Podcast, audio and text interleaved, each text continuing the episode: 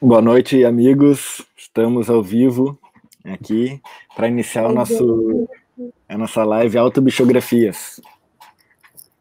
Vai ter.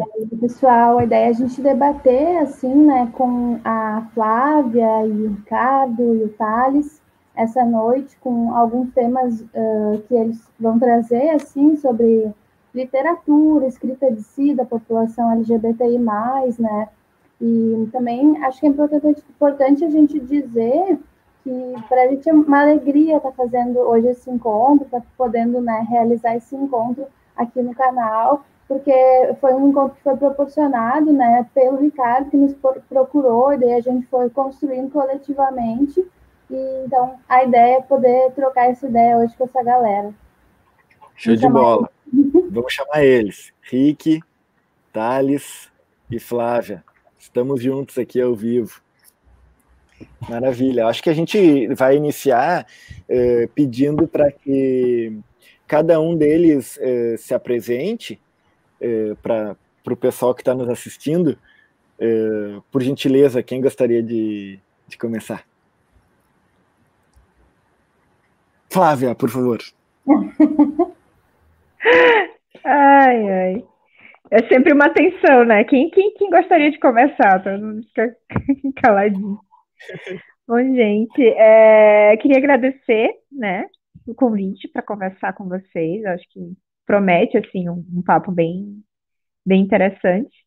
Eu sou Flávia, eu sou assistente social, sou mestre e doutoranda na psicologia social e uma apaixonada por literatura.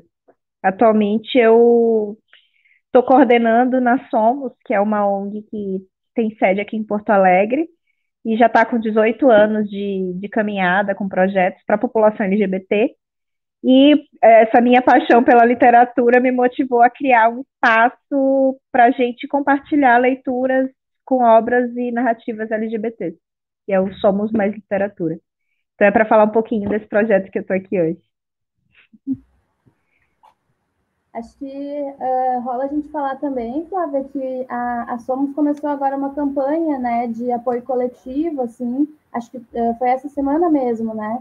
Então, que, também, se alguém tiver interesse, disponibilidade em poder fazer essa ajuda aí para manter né, uma ONG que é uh, historicamente uma das mais antigas aqui em Porto Alegre, no Rio Grande do Sul, de modo geral, né, na militância e na luta aí pelos direitos da população LGBTI+, e pela garantia dos direitos humanos de um modo geral. Também, se alguém tiver interesse, acho que dá para mandar ali depois no chat o link. Eu vou ver aqui, daí eu mando. Quem puder continuar a apresentação, o Rick ou o Thales. Olá, vocês me ouvem? É certo. Meu nome é Ricardo Afonso Rocha, eu sou é, doutorando e mestre pelo programa de pós-graduação em Letras, Linguagens e Representações da Universidade Estadual de Santa Cruz, que não fica em Santa Catarina, ela fica em Ilhéus, na Bahia. É, eu sou formado também pela, pela UESC é, em Direito. Minha formação não é em Letras, né, inicialmente, eu não tenho formação em licenciatura nem bacharelado em Letras, eu venho dessa área do Direito. E é, minha meu interesse assim de pesquisa se dá a partir da literatura publicada durante a ditadura militar brasileira, né?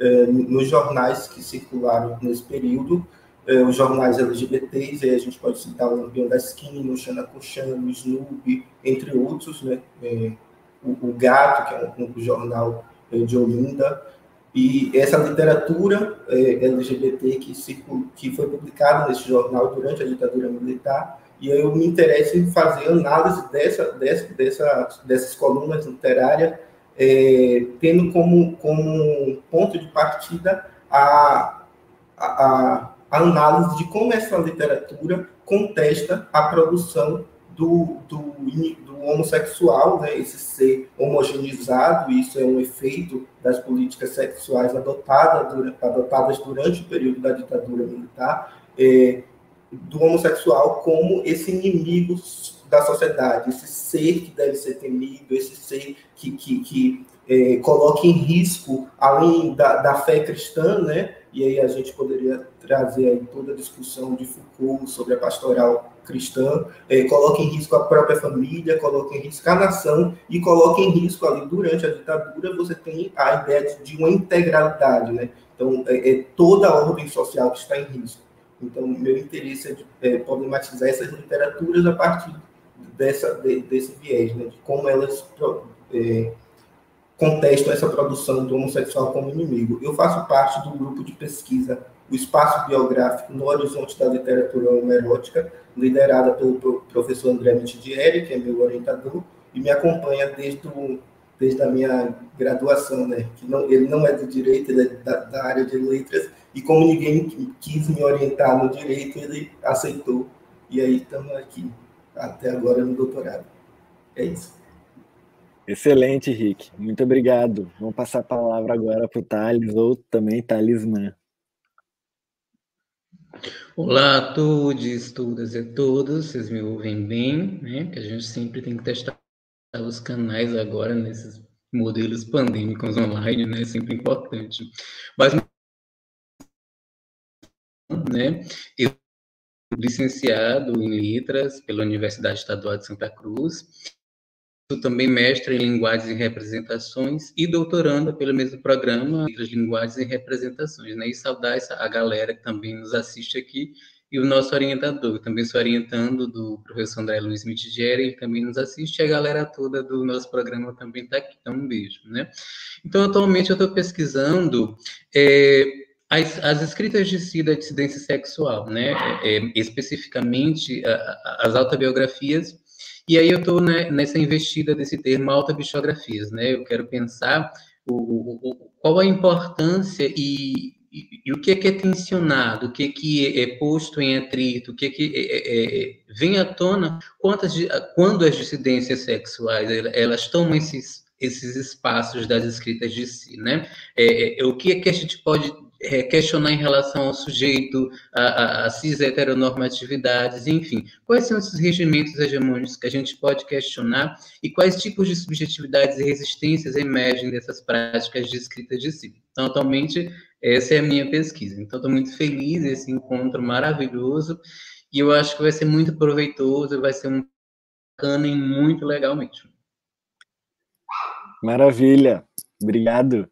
É, os colegas se apresentaram e colocaram já algumas palavras que eu quero, gostaria de destacar até para dar início assim ao debate, né, a partir de agora.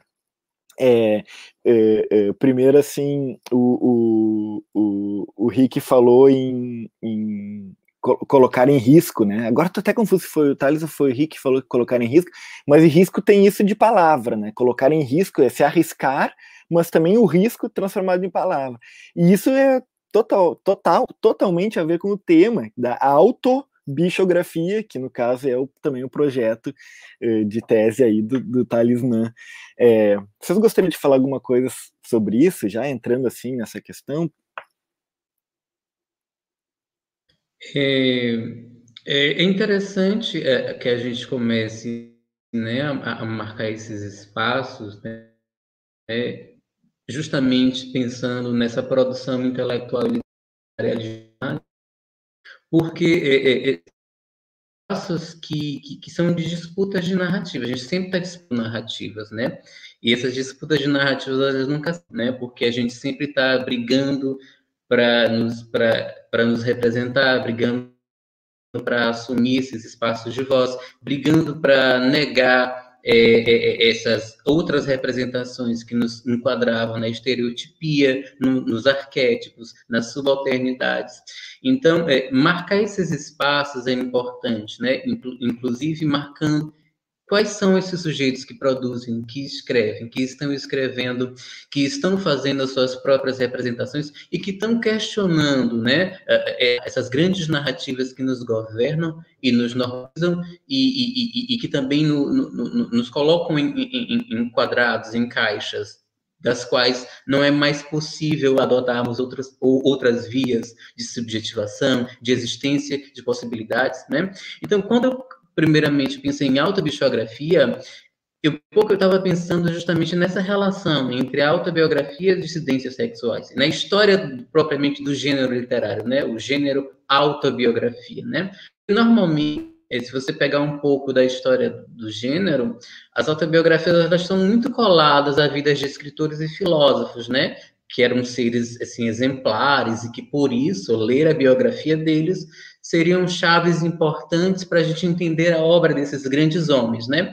Então há uma aura de exemplaridade colada né, né, em quem poderia escrever, em quem teria relevância para escrever a sua própria vida, né? E quando você pensa, por exemplo, né, nas dissidências sexuais e, e, nesse movimento de tomar para si né, essas escritas, de se escrever as próprias vidas, é, se permitirem ser visualizadas, se permitirem adquirirem é, estratégias de subjetivação, é, é, importante a gente observar é, esses deslizamentos, o que, que se transforma, o, que, que tensiona nesse campo das narrativas hegemônicas, o que, que significa a dissidência sexual escrever suas próprias vidas, né? O que, que significa as dissidências sexuais começarem a colocar-se nesse palco, esse palco de escritas de si, e começarem a, a questionar esses espaços subalternizados que, que nos colocaram, né? Então, é reivindicar justamente esses espaços tanto de subjetivação quanto espaços de resistência e, e, subversão, é assumir justamente essa vocação. Então, eu, eu penso na autobiografia como esse espaço, essas de confluências dessas escritas de si, potentes, que visam questionar é, é, esses regimentos, essas ficções que aprisionam, que nos normatizam, que nos capturam, para dizer que sim, há outras possibilidades de subjetividade, há outras possibilidades de vida, há outras possibilidades de existência que não podem ser mais violentadas por essas ficções reinantes que querem mas que sempre trabalham com a exclusão, a violência, com a morte e com outra, com essas maquinarias que, que sempre vão espoliando a gente de, de, espaços, inclusive espaços de vida, né? E geram morte, morte material, né? Morte realmente, a, a, a muitas mortes, muitas violências que a gente vê cotidianamente. Então, eu estou pensando nessa autobiografia como esse espaço mesmo.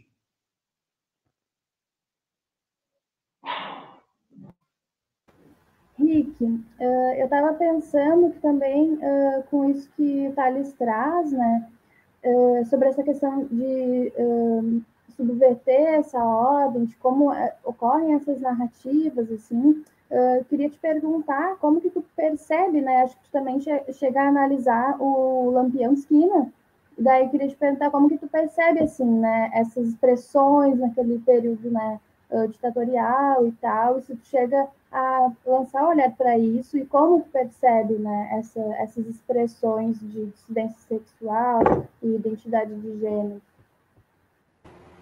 Oi. Então, é, o, eu trabalhei com o Lampião na Esquina durante o, o meu TCC, né, é, no, no direito, e ali eu estava analisando essa literatura, e aí também, por vir do direito, eu tinha que sempre trazer uma base de, de diálogo, né? E como se justificava o projeto a partir do, do curso que eu, que, eu, que eu estava concluindo, e eu analisava essa literatura do Lampião a partir da ideia de direito de resistência, né? E, muito atrelado, inclusive, aos pensadores positivistas, né? A gente pensar em, em Bobbio, em John Locke, entre outros. Então, como esse jornal, ele tensiona, esse jornal, a partir da sua coluna literária, e, e vendo essa coluna literária nunca como uma homogeneidade, né, mas como um, um, um, espaço de disputa. E aí, se a gente pensar no Lampião da Esquina, né, o Lampião da Esquina foi um jornal é, LGBT, ou homossexual, que surge em 1978, em um contexto assim, de, de uma confluência discursiva, de um embate ideológico muito marca, marcante e, e, e, muito pontuado, né?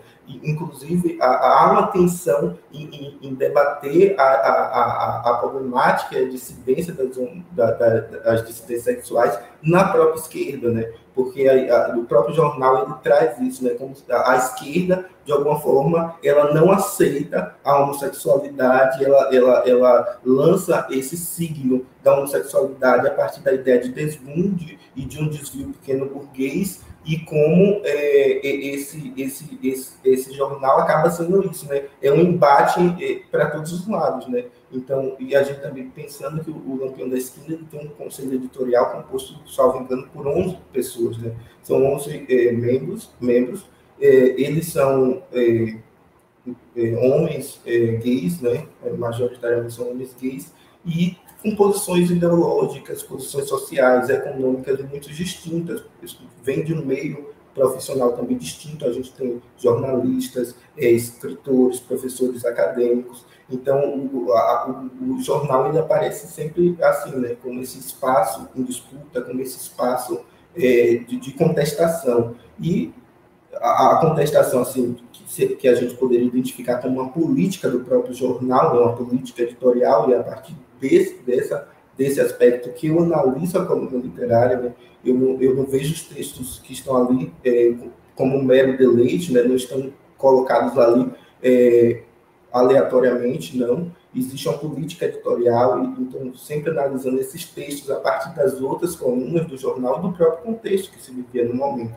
Então, como essa coluna, ela vai dialogar com, tanto com, com, com, com essa esquerda, é, que era homofóbica, né? e a gente tem estudos sobre isso. É, eu cito aqui um estudo do professor James Green, que é um historiador que vem fazendo, é, trazendo essa reflexão há bastante tempo, e também com a própria política é, sexual, e que eu digo não é uma política é, sexual adotada pelo regime militar, que também não é uma política unitária. A ditadura ela, ela, ela não foi uma, né? ela não é homogênea. Aí a gente tem em, em debate os diversos, é, as diversas relações de poder, os grupos de interesse. Então, é, é, é, é realmente um, um campo a ser minado. Né?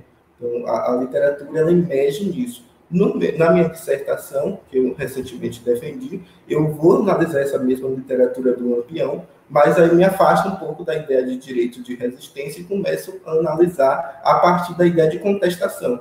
E aí, é, principalmente com, com, com, o debate que o, que o Gui é, faz a, a partir da, do desejo homossexual, né?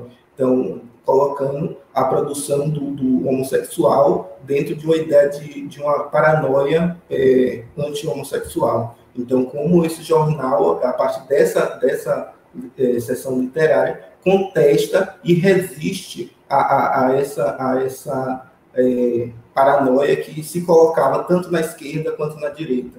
Então, é, basicamente por aí. Excelente. Eu vou passar para a Flávia aqui, para ela tecer algum comentário, por gentileza. Flávia, uh, acho que uh, uh, queria te perguntar, assim, né? Eu estava pensando uhum. nisso, sobre todas essas relações, assim, desses temas, e em como isso tem relação mesmo, assim, né, com estar tá numa militância constante, em como os movimentos sociais se colocam, né, para intervir uh, socialmente né, no sentido de afirmar direitos e de fazer uma resistência mesmo e te perguntar uhum. como tu acha né que o projeto que tu está coordenando agora na onde somos uh, se articula com isso né com essas uh, narrativas com essas vivências? Como é que tu uh, pensou se foi tu que pensou sozinha nesse projeto? Como é que isso aconteceu né na somos? Como é que tu, sabe como nasceu? Como é que tu vem desenvolvendo esse projeto Uhum. Bom, o projeto ele surge pouco depois do da grande decepção de 2018, né?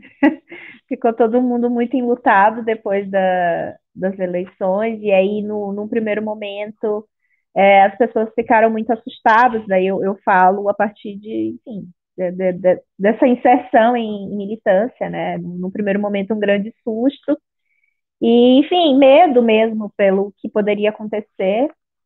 E a gente começou a pensar coletivamente em, em como que a gente iria é, tocar essa militância, né? Como que a gente iria, agora num contexto de um governo é, autoritário, um governo conservador, como é que a gente iria pensar a atuação da própria ONG, né? Porque a gente passou por muito, muito tempo é, durante alguns governos de esquerda, que óbvio que também tiveram é, é, tensionamentos, né? Porque nunca é, as coisas não são é, universais assim, né?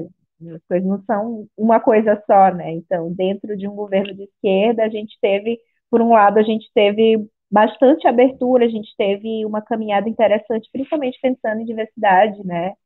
É, tá aí a própria política de HIV/AIDS. A gente, a nossa ONG, a, a Somos, ela tem uma trajetória grande com projetos e atuação política a partir da, de prevenção, HIV, AIDS, enfim, da educação e cultura, muito no âmbito dessa de, de, de, pensar uma valorização da diversidade em prol de uma prevenção, né? Então, assim, a gente colheu muitos frutos de momentos do país, assim, com projeto, com financiamento de projeto. Então, a gente, no primeiro momento, a gente ficou muito assustado, né? Assim, o que, que a gente vai fazer agora com, nesse cenário nada favorável a uma ONG LGBT, né? Então, a gente começou a repensar e me surgiu, e eu coordeno o projeto junto com um amigo meu, o Lucas. A gente já tem uma trajetória longa de se encontrar para discutir leituras. E surgiu essa, essa possibilidade de abrir um pouco o espaço da ONG, porque a gente, a gente começou a pensar, a gente precisa ouvir as pessoas, né? A gente precisa conversar com as pessoas, vamos tentar pensar numa forma de, de, de coletivizar um pouco desse medo, proporcionar encontros, enfim. Então surgiu essa ideia de, de pensar é, a leitura dessas obras, tanto de autoria quanto contando histórias de LGBTs, como uma forma de resistir também, né? Como uma forma de dizer, bom, a, a gente está aqui contando a nossa história, a gente está lendo a história dessas pessoas e a gente está se encontrando para conversar sobre essas pessoas. Assim. Então, assim, um primeiro passo, um primeiro momento foi muito nesse sentido de proporcionar esse, esses encontros e valorizar a nossa existência a partir das nossas histórias, né? Das nossas vidas, que são vidas muito plurais, são vidas muito diferentes do que se imagina que seja, né? Então, assim, romper um pouco com essa com esse conservadorismo contando muitas histórias que possam ser contadas sobre nossas vidas, né? Então, a gente é, criou o projeto, a gente pensou esse projeto muito dessa vontade de coletivizar e de trazer outras pessoas para a ONG, de pensar também como que a gente iria seguir é, trabalhando num contexto muito ruim, né? Assim, não sei se respondeu um pouco. Né? Respondeu sim, respondeu sim, maravilhosamente. É, eu noto assim que uh, uh, nós todos aqui nesse chat e, e, talvez também os amigos que estão nos escutando ali no YouTube, é, temos uma, uma grande esperança apesar de tudo, que é uma esperança na ficção, né, na criação. É, é, essa condição que a ficção tem, então, de, de resistir, né, mas não é uma resistência, digamos, no sentido, vamos botar assim, entre aspas, negativa, né, é, é, é uma, é uma, é, ela própria já se torna criação, né, ela risca, ela rabisca, ela arrisca, né? E, e aí, assim, eu vou tomar liberdade de. Porque eu, eu tomar liberdade de ler um trecho de um texto do Thales que ele enviou, que eu acho que talvez eh, esse pequeno parágrafo pode dar um pouco de pano para manga aqui para o nosso, nosso debate, porque é justamente eh, esse momento de ficcionalizar uma ideia de origem que eu achei tão, tão belo. Quer dizer, a, a própria ideia de teoria é, alienada da criação, hoje, no mais das vezes, se torna obsoleta, não apenas na literatura, mas também no direito. Né? É, então, assim, e a prova disso é o Rick aqui, né? Então, assim, eu vou ler esse trecho aqui do, do Thales, vou tomar essa liberdade e depois a gente pode voltar a circular a palavra com vocês. Ele diz assim, né? Texto justamente que se chama Autobiografia aqui, né?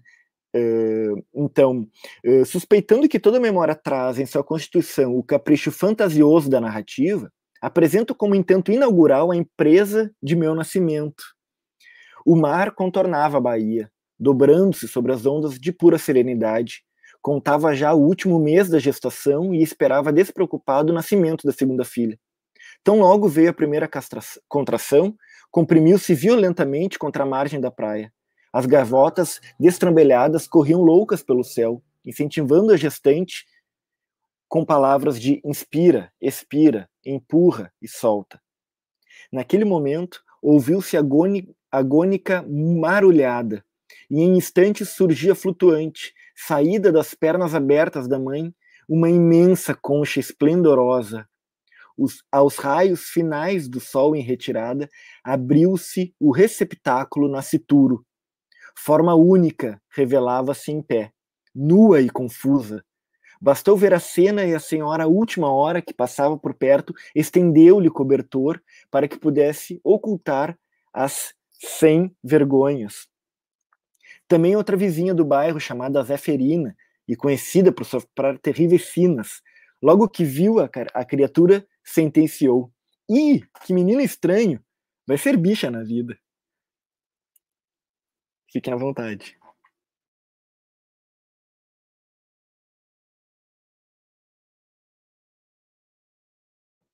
Eu achei, eu achei belíssimo esse trecho, assim. É, é, é, é interessante. É, Segue, Thales, por gentileza. É, uh, é, nesse momento, né, que, que a gente é, a gente fala tanto em discursos de origem, discursos naturais, discursos biológicos, né? E aí justamente esse, esse estranhar esses discursos, né, que que nos governam, né? Esses discursos que se dizem é, originários, esses discursos que se dizem é, biológicos, naturais. Será que a gente não dá esses locais, né? E aí, é, escrever a vida, o que é escrever?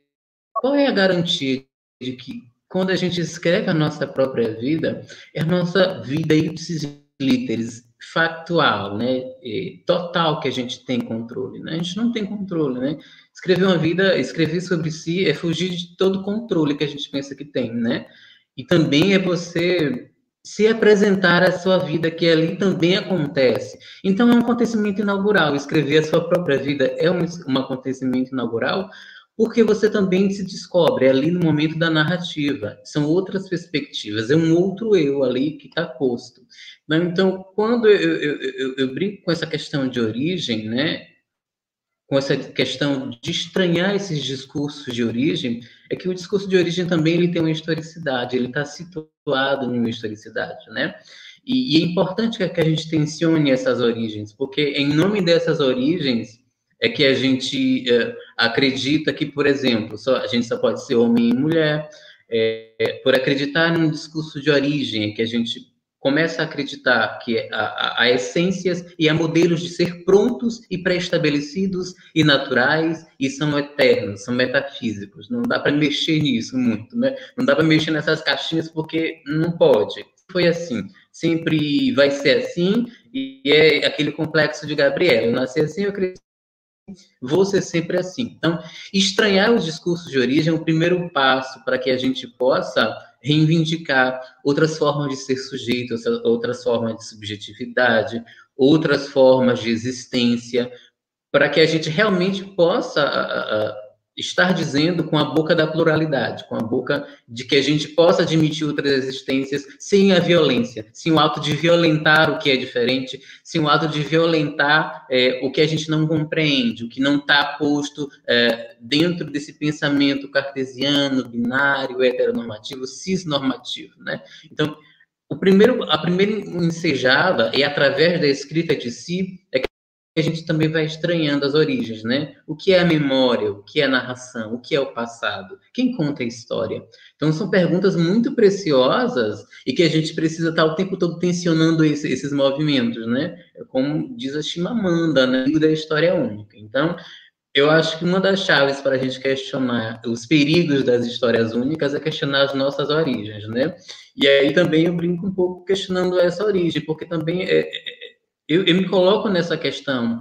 Como é que eu vou fazer uma pesquisa de escritas de si? Eu, o que é que eu vou fazer com o meu eu bicha? O que, é que eu faço com isso, né? O que é que eu vou fazer com essa minha experiência? O que é que eu vou fazer com essa experiência que, a priori, a academia clássica não considera conhecimento científico? E, e por que, que eu não vou me implicar nisso também? Já que eu estou falando sobre autobiografia, sobre escritas de si. Então, é, é, é um desafio também que eu me imponho também bem me, me, implicar sobre isso, me implicar sobre esse modo de fazer sim, me implicar sobre esse modo ético, sobre esse modo político, me implicar enquanto sujeitadora, bicha e que está nesse espaço e que precisa fazer uso desse espaço, né? Então, uma das estratégias realmente foi assim, a gente tem que pegar os discursos de origem biologizantes, naturalizantes e estranhá-los estranhá-los porque eles têm historicidade, eles estão dentro de uma historicidade, eles não sempre estiveram lá entendeu? Eu acho que esse é o primeiro, é o primeiro movimento que a gente faz nesse sentido, para que a gente repense as estruturas de uma sociedade menos preconceituosa, menos machista, menos LGBTfóbica, é, é, é, menos misógina. A gente tem que repensar justamente essa, esses discursos de origem esses discursos de natureza. Colocar sempre sob suspeita.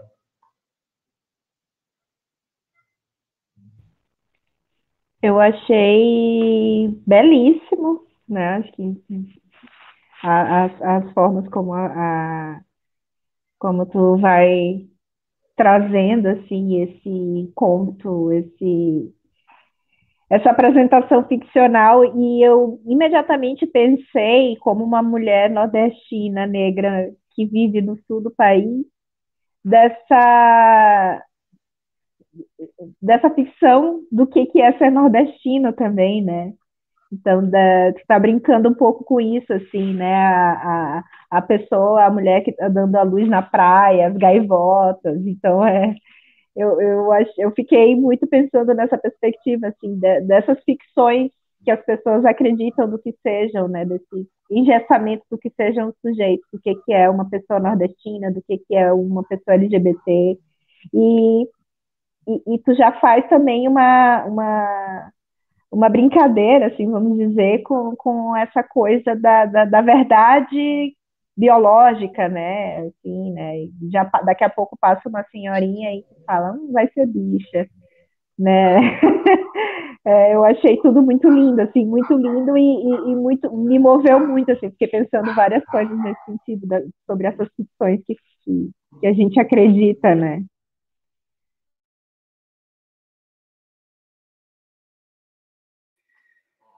Que bom, Flávia. É, quem sabe o Rick comenta alguma coisa também sobre esse ponto ou sobre outra coisa, acrescentando. É, primeiro, parabenizar Thales, Talismã. Esse texto é lindíssimo, né? Eu já conheço, tive o privilégio de ver nascendo.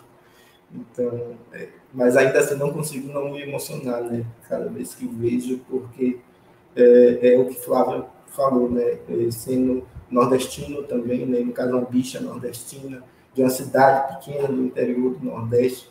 Então, ver toda essa cena se construindo, né? como a Thalita ela consegue é, pintar, né? As palavras, elas, elas têm essa, essa, essa potência, né? Muito mais do que palavras, elas conseguem desenhar. Então, a gente consegue visualizar essa cena né, do nascimento e aí trazendo para aquela é, inicialmente aquela provocação de Alexandre sobre a, a questão do, do, risco, né? Esse, o, o, por que temer essa bicha, né? Qual o risco, né? É, ela, ela impõe à sociedade, né? O risco é porque ela risca, né? Exatamente isso. O risco da bicha é isso, porque ela vem riscar, ela vem arranhar e ela promove essa fratura, né? É, acima, né? Que é anunciada desde o seu nascimento, né?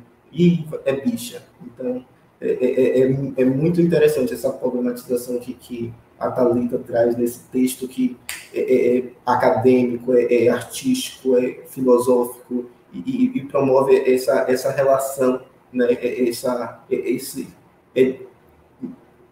desnaturaliza essa, essa, essa ideia que nós temos que o conhecimento científico e acadêmico ele tem que ser dessa forma, ele tem que ser assim, né? não pode trazer o eu, porque se trouxer o eu, é, tem um, um, um, peso menor, e aí também já dialogando com os próprios estudos da literatura, né? É, porque essa literatura bicha, porque essa literatura LGBT, de alguma forma, é vista como uma literatura menor, né? E aí, se a gente pega as críticas né, do cânone literário, vai dizer que é uma literatura no qual os autores não conseguem se distanciar do seu eu, né? É, aparece esse eu, mas é, como, como não aparecer esse eu? E por que não aparecer esse eu? Por que tem que se apagar esse eu nessa literatura, porque essa voz que fala não, não pode trazer é, em si toda essa pluralidade no, no, seu próprio um, né? É um que é cindido, que se pluraliza. Então eu acho assim fantástico. Parabéns, Thales.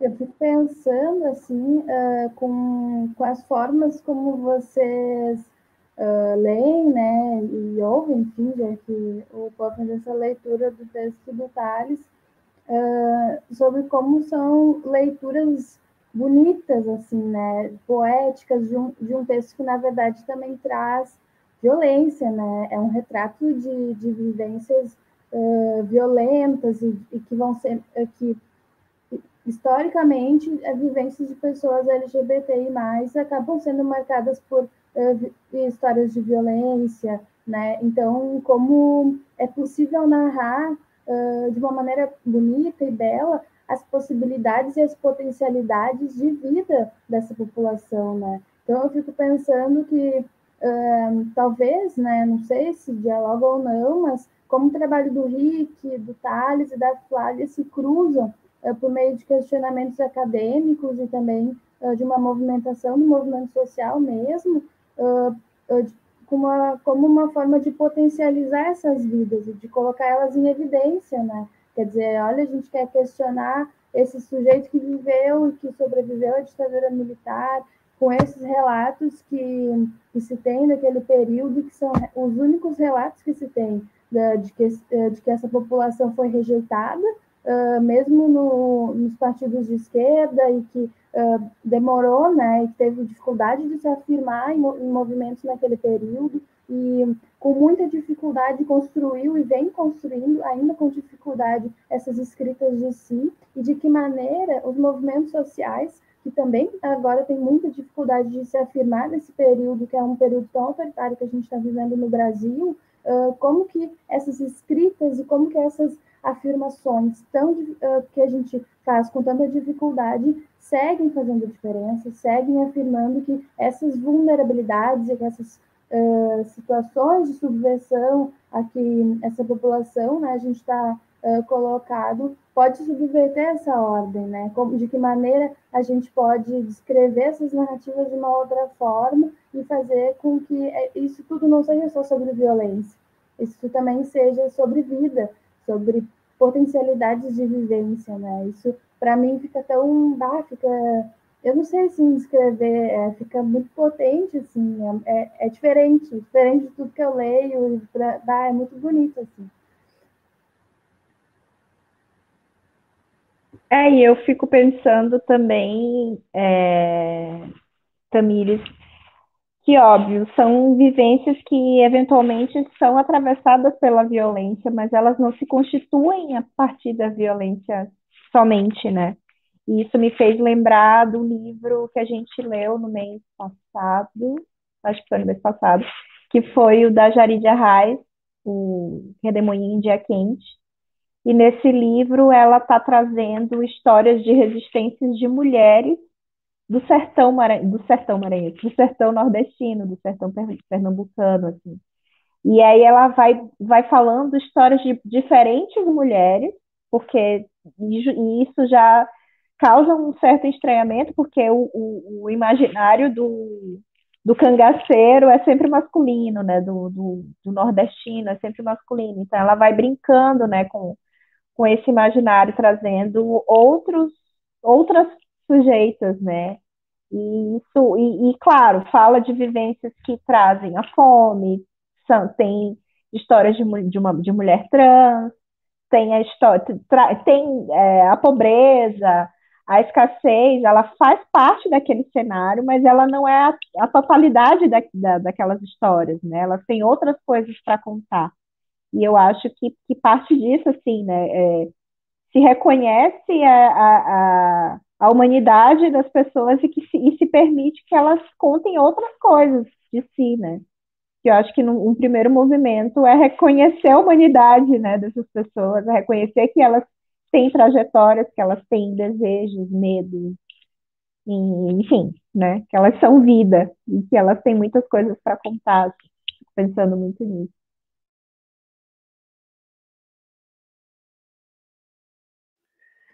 Muito bom, excelente comentário. É, eu queria depois, é, ou agora também, te perguntar é, quais outras obras, Flávia, vocês trabalham ali, ou já trabalharam, ou têm uh, ideia de trabalhar ainda esse ano, uh, para tu poder uh, até indicar para os nossos amigos que estão assistindo esse, esses referenciais assim literários. É. Vocês pegam, eu fico vendo às vezes, desculpa te Não, pode. interromper, vocês pegam obras assim super diferentonas, né? tipo, mas nem, tipo, nem na literatura da população LGBT+, são os clássicos, assim, são, sei lá, tem alguma busca aí, não sei qual é, todo é que, pra... É que a gente tem um mote de justamente contar várias histórias, né? Valorizar essa diversidade dentro do que as pessoas imaginam que seja uma vivência engessada.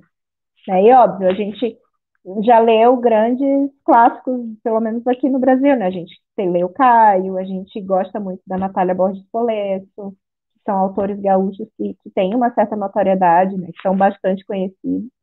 E atualmente, o, o livro do, do próximo encontro, que vai ser esse sábado, é esse aqui, não sei se dá para. Você está focando. Aquele que é digno de ser amado, do Abdel Taia, que traz um outro cenário de um autor LGBT. Assim, é, pra, é, é um exercício mesmo. A gente faz uma pesquisa, uma busca de autorias que não são as que, que estão é, nos grandes circuitos, justamente para fazer um pouco dessa defesa, né, para trazer um pouco. O, o, grupo é mensal, então a gente previamente escolhe o livro, né, e passa o mês inteiro divulgando trechos e conversando sobre a obra. Então a gente já está há um ano, assim, a gente já leu Morangos Mofados, do Caio Fernando Abreu, o Amora e o Controle, da Natália Borges Polesso, é, o útero do tamanho de um punho, da Angélica Freitas. A gente já leu a Atena de Beauvoir, que é uma autora, uma escritora trans daqui de Porto Alegre, o Foda, que é uma trilogia, e ele estava recém, era recém-lançado. Ai, de cabeça, assim, a gente já leu João Neri, o, o, a biografia dele, né, o Viagem Solitária.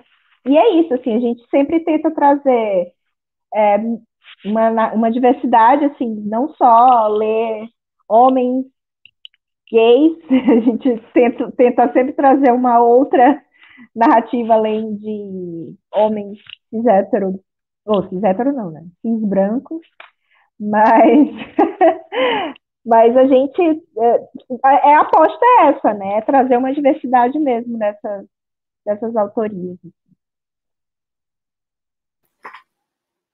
Super, super bacana. Eu, eu não consegui ir escrevendo todos, mas alguns eu, eu fui anotando aqui eh, no chat.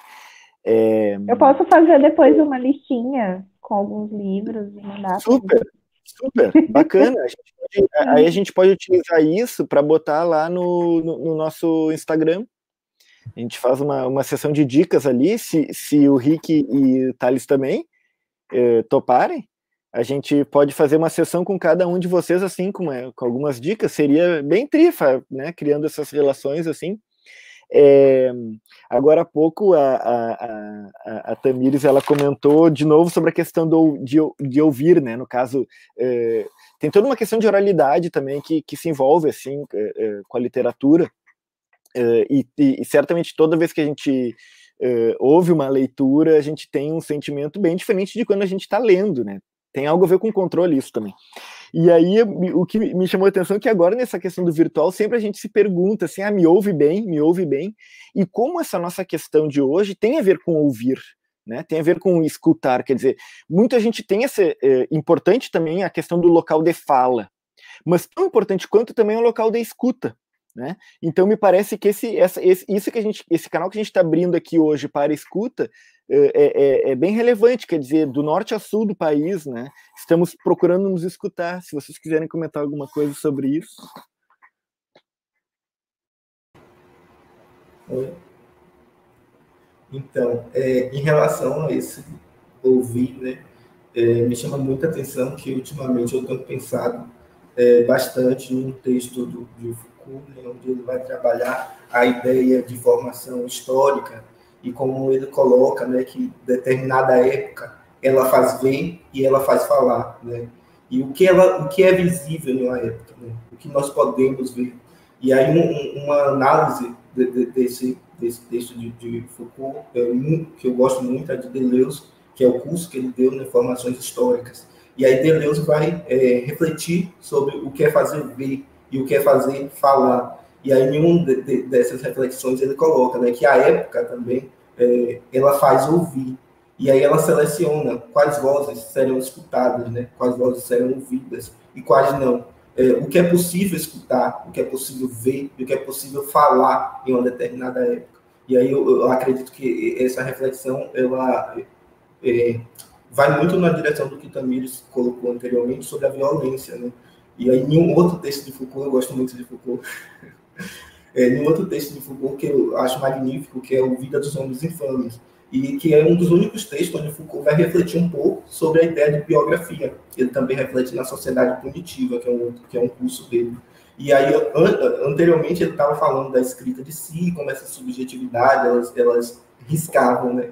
E, e, e rompiam essa, essa, fraturavam esse, esse limite do visível fazendo com que essas outras vozes fossem escutadas.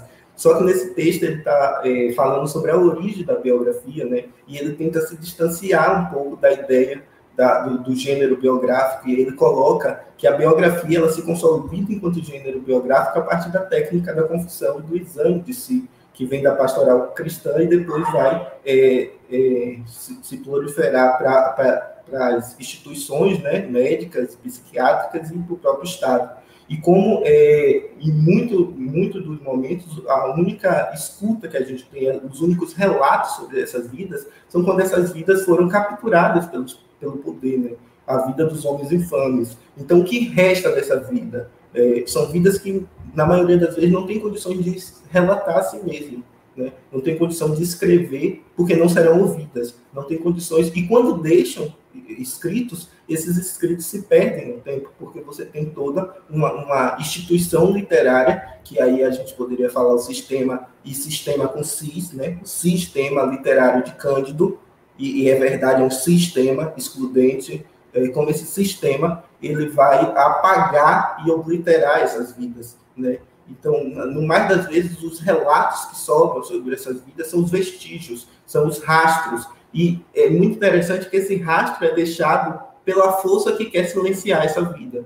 Então, quando Foucault está analisando essas vidas, ele pega ali os, os exames das clínicas, é, os relatórios do, dos presídios e como essa, essa vida é narrada e também animalizada, né? como essa vida é construída a partir da ideia é, de, de, de falta, perversão, de ameaça. Então, eu acho muito interessante essa problematização também dessa do que fica né, é é, é, é, quando essa vida é capturada. Então, o poder, por mais que tente capturar e apagar essa vida, ele deixa, para o bem ou para o mal, ele deixa vestígios dessa vida, né? Não que ele deixa por si só, porque é onde há poder a resistência, né? Então algo fica. E aí se a gente pensar na, na, nos sodomitas, né? Como eram narrados durante a, a, o período é, da Inquisição Católica, é, e aí a gente tem as ordenações filipinas falando que, falando que a condenação do sodomita é que queime seu corpo e seus bens,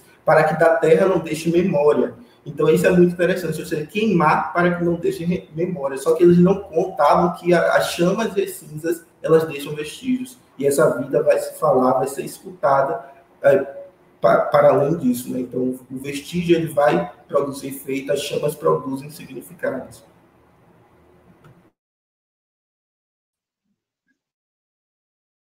É interessante essa questão da escuta, né? É, porque, é, a exemplo, o Derrida tem um conceito que ele vai essa história da autobiografia um pouco diferente. Ele vai chamar de autobiografia, né? Como esse auto como, como prefixo referente ao ouvido. Então, para Derrida, a autobiografia ela só acontece com a escuta de um outro. Ela só acontece, ela só é possível com esse outro implicado, né? Então, por exemplo, mesmo que eu esteja sozinho, escrevendo a minha vida, eu, eu minha própria história. Eu sou esse, essa primeira escuta, né? Ou alguns autores radicalizam, a única escuta dessa autobiografia sou eu, inclusive, né? Mas é, é sempre, para Derrida, a autobiografia, essa escrita de si, ela sempre se realiza pela escuta, escuta do outro, um outro implicado, né? Então, se eu estou narrando a minha, a, a, minha infância, ou eu menino, não é, não, nunca é o eu menino, né? mas é um outro eu menino. E eu estou me apresentando a ele constantemente nesse ato inaugural. Então, essa dinâmica de, de, de escuta realmente é muito importante. Ela sempre está no outro, né? Ela sempre está deslocada, né? Desse eu centrado e autoevidente e, e de essência, mas em um outro, em um outro que nunca se deixa centralizar totalmente, num outro que nunca se deixa localizar totalmente, no outro que sempre escorrega, no outro que sempre gera ruído, né? Não na evidência desse eu, nessa certeza inquestionável de que há um eu essencial que escreve e conta a própria vida, mas é nesse outro que realmente esses deslizamentos, essas imprecisões, essas dúvidas, essa, essas suspeitas, né? Então, a importância da escuta é, é justamente nisso, para que também a gente possa também é, elaborar as éticas que realmente é, se posicione nesse local do, desse local do outro, uma escuta não violenta, né?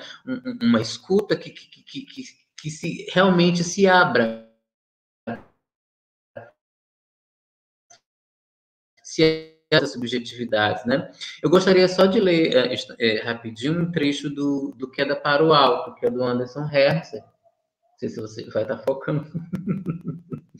Mas o, o Queda para o Alto, do Anderson Hess, é, é, um relato contundente, uma autobiografia, né? um dos primeiros relatos autobiográficos de um homem trans.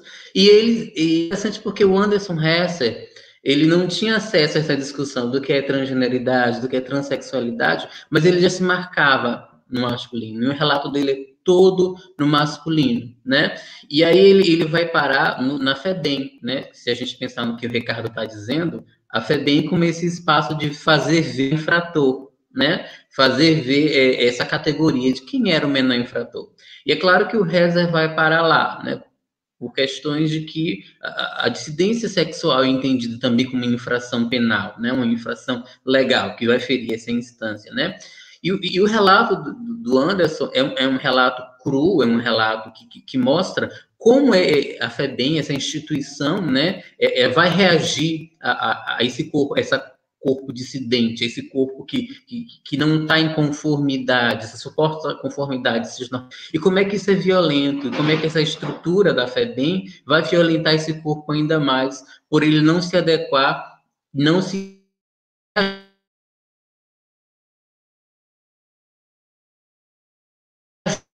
reajustar, né, um reajuste a, a, a essa promessa. E aí, uh, na página 54, ele vai dizer, sem motivo algum, apenas por acaso ele estava com as roupas sujas de fezes. Disse isso, é claro, a sua maneira, palavreado grosseiro de um homem não deveria ser tão vulgar. Abaixamos a cabeça, ninguém respondeu.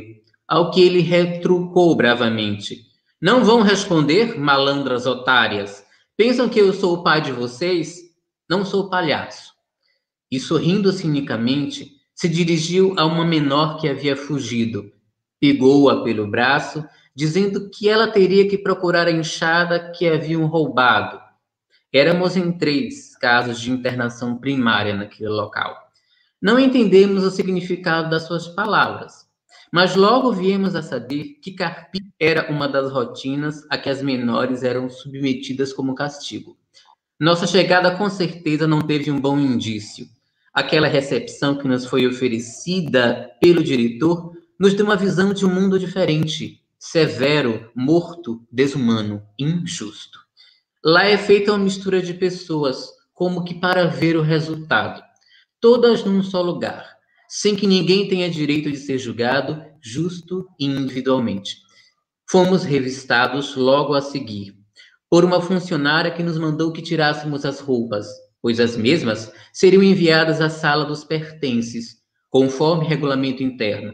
Foi a cada um de nós. Fomos dispensados da porta a porta, nós entramos. Quando toquei meus pés naquele solo, Senti num lugar sombrio, como que perdido, menores sentadas pelos cantos do pátio, algumas com deficiência mental, conversando, certamente contando os mesmos fatos de todos os dias, até que outra novidade surgisse para ser comentada. Na sala de televisão, apenas alguns bancos que, naturalmente, não eram bastante para que todas as menores ficassem sentadas. Portanto, as restantes deitavam-se no cimento, algumas com frio, dormindo encolhidas no canto da sala. Relatar, relatar apenas não é o suficiente para que as pessoas possam sentir o quanto é constrangedor a uma visão de um local onde as pessoas são como objetos depositados, né? Então, é, é, é um relato cru que, às vezes, eu me pegando lendo, a gente realmente fica muito tocado, porque é, é, essa questão do relatar e do ouvir é importante, né? No caso de, dessa, de, de, dessas geografias trans, o que, o, o que elas relatam é justamente o, o, o que a sociedade finge, finge não ouvir, esse, esse sistema finge não ouvir, né? Ele produz essas zonas de morte, de violência, de silenciamento, e ele finge não ouvir, né? Ele finge não ouvir também que o Brasil é o país que mais mata as trans e travestis, mas é o que mais consome pornografia dessa, dessa mesma população. Ele finge não ouvir continuamente uh, as dandaras e outras corpas que são violentadas, apauladas e torturadas, e, e, e que isso passa nos, nas mídias sensacionalistas e que a gente finge não ouvir e que a gente finge, não ouvir as cifras e os números e os percentuais, né? Então,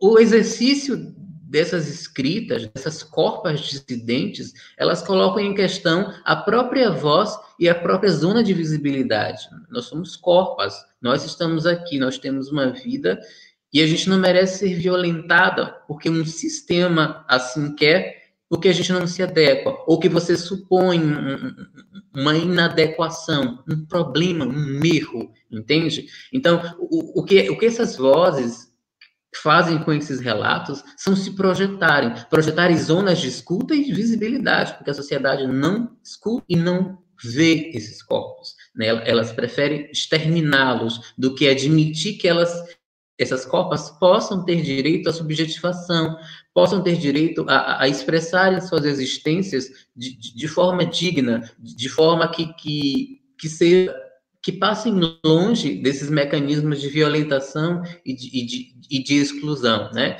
Então, esses relatos, eles servem também para que a gente possa uh, repensar o quanto esse sistema e quanto essas normas, elas são violentas, Quanto colocar em evidência a cisgeneridade, é importante marcar. A cisgeneridade não é o dado, não é o biológico, não é o natural, ela também está nesse jogo, mas ela também, por uma posição, ela faz se passar como natural, como o correto, como certo, e faz com que essas outras existências dadas nessa zona de objeção. Então, é importante que a gente faça deslizar esse, esse, esse, esse, esse produto da, de, do sistema, essas cidades, que a gente deslize esses mecanismos para que a gente se responsabilize pela violência que eles geram cotidianamente nessas vidas. Então, eu acho que a importância desses relatos também está justamente nesses espaços que se abrem, né? Que a sociedade não quer ouvir, que são alaridos às vezes, são gritos, porque são gritos de morte, são gritos de sofrimento,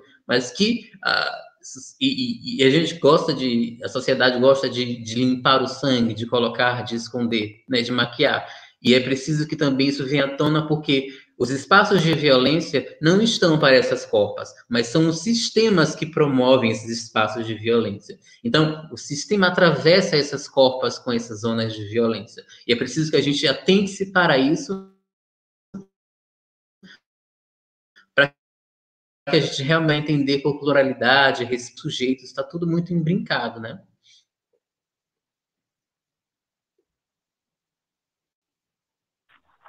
Eu pensei, enquanto o Thales falava, eu pensei, o Thales e o Rick, eu, eu lembrei de uma autora indiana radicada nos Estados Unidos, acho que é nos Estados Unidos, que ela é a Spivak, que ela fala justamente, é, o livro dela que eu estou lembrando agora é o Pode o Subalterno Falar.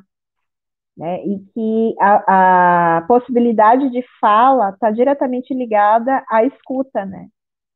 É, só pode falar quem, quem vai ser ouvido de fato, né? É, as, a gente está aqui falando e, é, e, e, realmente falar de si é, é, resistir, né? Porque somente a escuta, só quando a gente é ouvida é que a gente tem essa possibilidade de esse lugar legitimado de fala, né? E eu fiquei pensando muito no conceito de necropolítica do, do Mbembe, né? Que, que ele vai justamente partir de Foucault, né? De, de, de, do exercício do biopoder enquanto a produção de morte, né? Enquanto a criação desses espaços de necropolítica, né? Onde as leis elas são suspensas, né? Então, é, são as periferias, os presídios, são esses espaços onde é, é, efetivamente são produzidas mortes, né? É, o proteger a vida da civilização é produzir, de fato, a morte, é deixar morrer, né? Grande parte das outras pessoas, assim, enquanto um projeto político mesmo do Estado. Eu fiquei pensando muito nisso, assim. E eu estava pensando assim também, enquanto Thales fazia aquela leitura, uh, me lembrava de um episódio no, no ano passado, de um, uh, um, trabalho que eu fiz, tive a oportunidade de fazer junto à Assembleia Legislativa, que a gente fez toda uma, uma análise da violência contra a população LGBTI+, no Rio Grande do Sul, e uma dessas intervenções era em uh, casas prisionais, né? Então, a gente teve na, em algumas casas né, femininas e outras masculinas para conversar com a população LGBT que ficava nesses locais.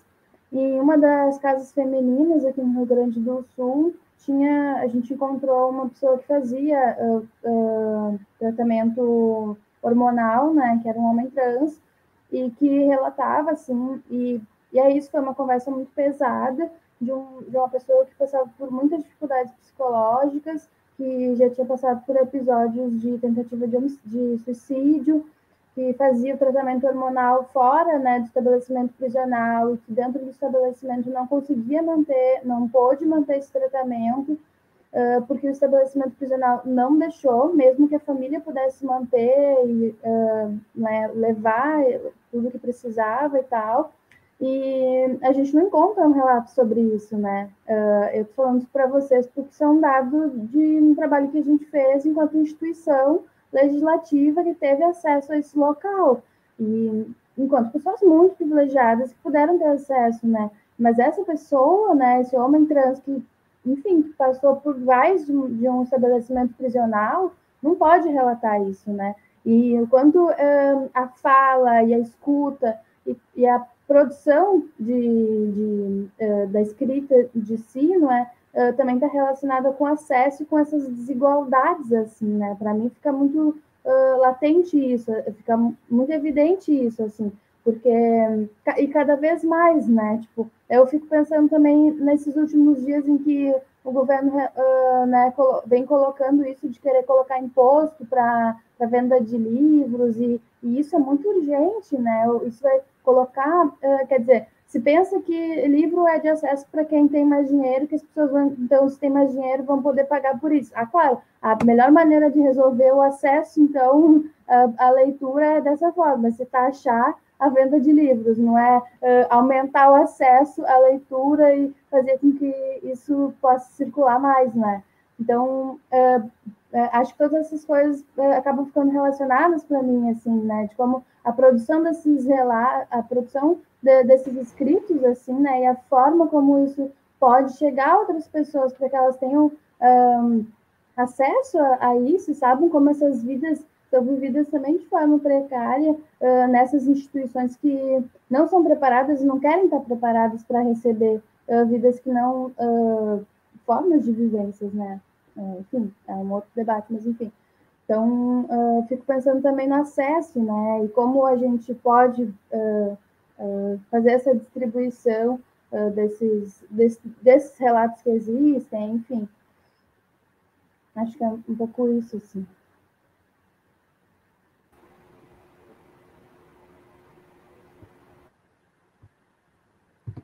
Fala, Rick. Puxei o som. É, em relação ao que foi debatido, né, da, da fala de Flávia e Tamires, eu acho muito interessante né, é, a produção é, específica, né, o, que eu acredito, né, minha hipótese é essa, da produção específica é, do homossexual, né, essa homogeneidade que eu falei anteriormente, a partir do regime é, ditatorial brasileiro, né, e minha hipótese é que durante a ditadura vai surgir uma, uma formação, e surgir não como é, origem, mas surgir porque naquilo que Foucault fala, quando uma formação histórica ela consegue atravessar o limiar, né, ultrapassar o limiar político, a ponto que esse regime de enunciabilidade, esse campo de visibilidade, ele atravesse todas as outras esferas que não apenas a políticas, a política. Então, outro, outros enunciados de outras áreas começam a se, serem produzidos, se proliferarem a partir desse é, regime, a partir dessa formação histórica específica. E, para mim, é, durante a ditadura militar, surge uma formação histórica específica que seria o cis-heteromilitarismo. E como o, o, a dissidência sexual ela vai começar a ser produzida não apenas como so, o sodomita, né, o sodomita sexual, que aí a gente teria a partir do que eu estou chamando de, de formação histórica do pastorismo sexual, não apenas como pervertido sexual, é, oriundo do, do, psiquiatrismo, e não apenas como o pederasta, né? Mas aí você vai ter a produção de um inimigo específico. E isso se dá basicamente ali é, a partir do, do, momento da abertura da ditadura e por vários motivos. É, e o principal deles, eu acredito que é porque naquele período a ditadura já não conseguia mais justificar sua necessidade, ela não conseguia mais produzir a, a sua justificativa. Então se intensifica a produção de uma ameaça não mais é, essa ameaça do terrorista comunista que, que, que faz assaltos, roubos e, e de alguma forma está tentando implantar o comunismo no Brasil, porque os grupos de, de, de, esquerda naquele período, a esquerda armada, né, tinham sido dizimados pela, pelas forças de, de uh, do, do, do, regime ditatorial. Então, a partir de 1970, a gente tem a intensificação dessa, dessa produção do inimigo homossexual, que ao mesmo tempo, e por isso para mim é uma formação muito específica, porque ela, ela tem como campo de enunciabilidade a doutrina de segurança nacional, e não mais o direito penal, e não mais é, o campo é, psiquiátrico ou a pastoral cristã. E como esse inimigo é produzido dentro dessa, desse, desse campo, desse regime de enunciabilidade da pastoral, ele carrega em si é, essa figura polimorfa do inimigo, porque ele tem que ser ao mesmo tempo sodomita, é, pederasta, pervertido e comunista. Então, é sempre um inimigo sexual que apresenta a possibilidade de se redobrar sobre si e ser algo mais. Então, eu acho muito interessante essa produção específica, né, de, de refletir, e é, é isso que eu estou tentando pensar agora na minha tese. E aí, a partir dessa, dessa, dessa produção desse inimigo homossexual, é, e aí eu vou trazer o que Flávia é, pontuou sobre a necropolítica, eu também é, comecei a questionar a produção desse inimigo dentro da necropolítica apenas, né? Então, para mim, esse, esse, essa formação histórica, ela acaba é, rompendo com a necropolítica. E, para mim, inaugura é, o que eu estou chamando de demopolítica, que seria o paradigma de governo é, pelo pânico moral, né? É antes de, de, que esse corpo do homossexual ele seja exposto como como uma ameaça, é preciso construir ele como uma ameaça. Então, para que a gente aceite a morte desse corpo do homossexual, do, do, do, dos dissidentes sexuais, é preciso que esse corpo ele corresponda ao bode expiatório né, da cultura judaica. E aí eu também trazendo aí a problematização da teoria do, do bode expiatório de René é, de Ra, que vai dizer isso, né, que é, a sociedade, devido a seus conflitos internos, em algum momento ela tem a necessidade de produzir um inimigo. E esse inimigo ele leva a culpa da sociedade, né? Seria esse bode expiatório. Então, como na, durante a ditadura se produz. E o termo demopolítica é uma proposição que eu fiz durante o meu mestrado, estou tentando aprofundar agora na dissertação, porque demos é o deus é, grego que corresponde ao pânico moral, né? ele é irmão gêmeo do, do deus do medo, Phobos. E enquanto Phobos seria re, responsável por produzir esse medo individualizado, é, no coração dos homens, é, teria a responsabilidade de produzir o pânico moral. Então, como esse inimigo, o homossexual, vai ser produzido como aquele que devemos temer, ao passo que a, a, a, o cidadão de bem, né, a, sociedade normal, tem que ser produzida como aquela que, é, que, que deve sentir medo, diferente do que a gente tinha antes com, com, com o regime penal, porque o que é a prisão? A prisão é o que faz ver o inimigo punido, já nesse regime, durante a ditadura, o inimigo ele não pode ser punido, visto como aquele que está sendo punido, mas visto como aquele que está produzindo seu ato, é, ameaçando a sociedade naquele momento. Então, o inimigo sempre tem que mostrar essa fraqueza da, da, da, do Estado e mostrar como o regime legal, como a legislação, ela de alguma forma impede a concretização, a proteção integral da sociedade. Então, para mim, um inimigo homossexual ele funciona aí durante a ditadura, principalmente a partir dessa construção. Muito interessante, Rick. Muito interessante. A Flávia vai comentar também uma coisinha, né? Taca a ficha aí. Depois vamos passar para algumas perguntinhas aqui. É... Não, é só um comentário bem rápido mesmo que eu fiquei pensando, que é um, um temor que surge nesse momento, né? Não surge, né? Ele se atualiza nesse momento e ele perdura, né? Porque é esse temor da, da, da, dessa diversidade que vai acabar com a família, que vai acabar com o Estado, que vai destruir a, a religião. Então, assim, é, eu, eu fico pensando nessa atualização constante desse, desse inimigo que, que, que não é o inimigo da família tradicional brasileira, né? Que é algo que vai destruir tudo que a gente, tudo que a gente, enquanto sociedade, precisaria manter, né? Fiquei pensando nisso.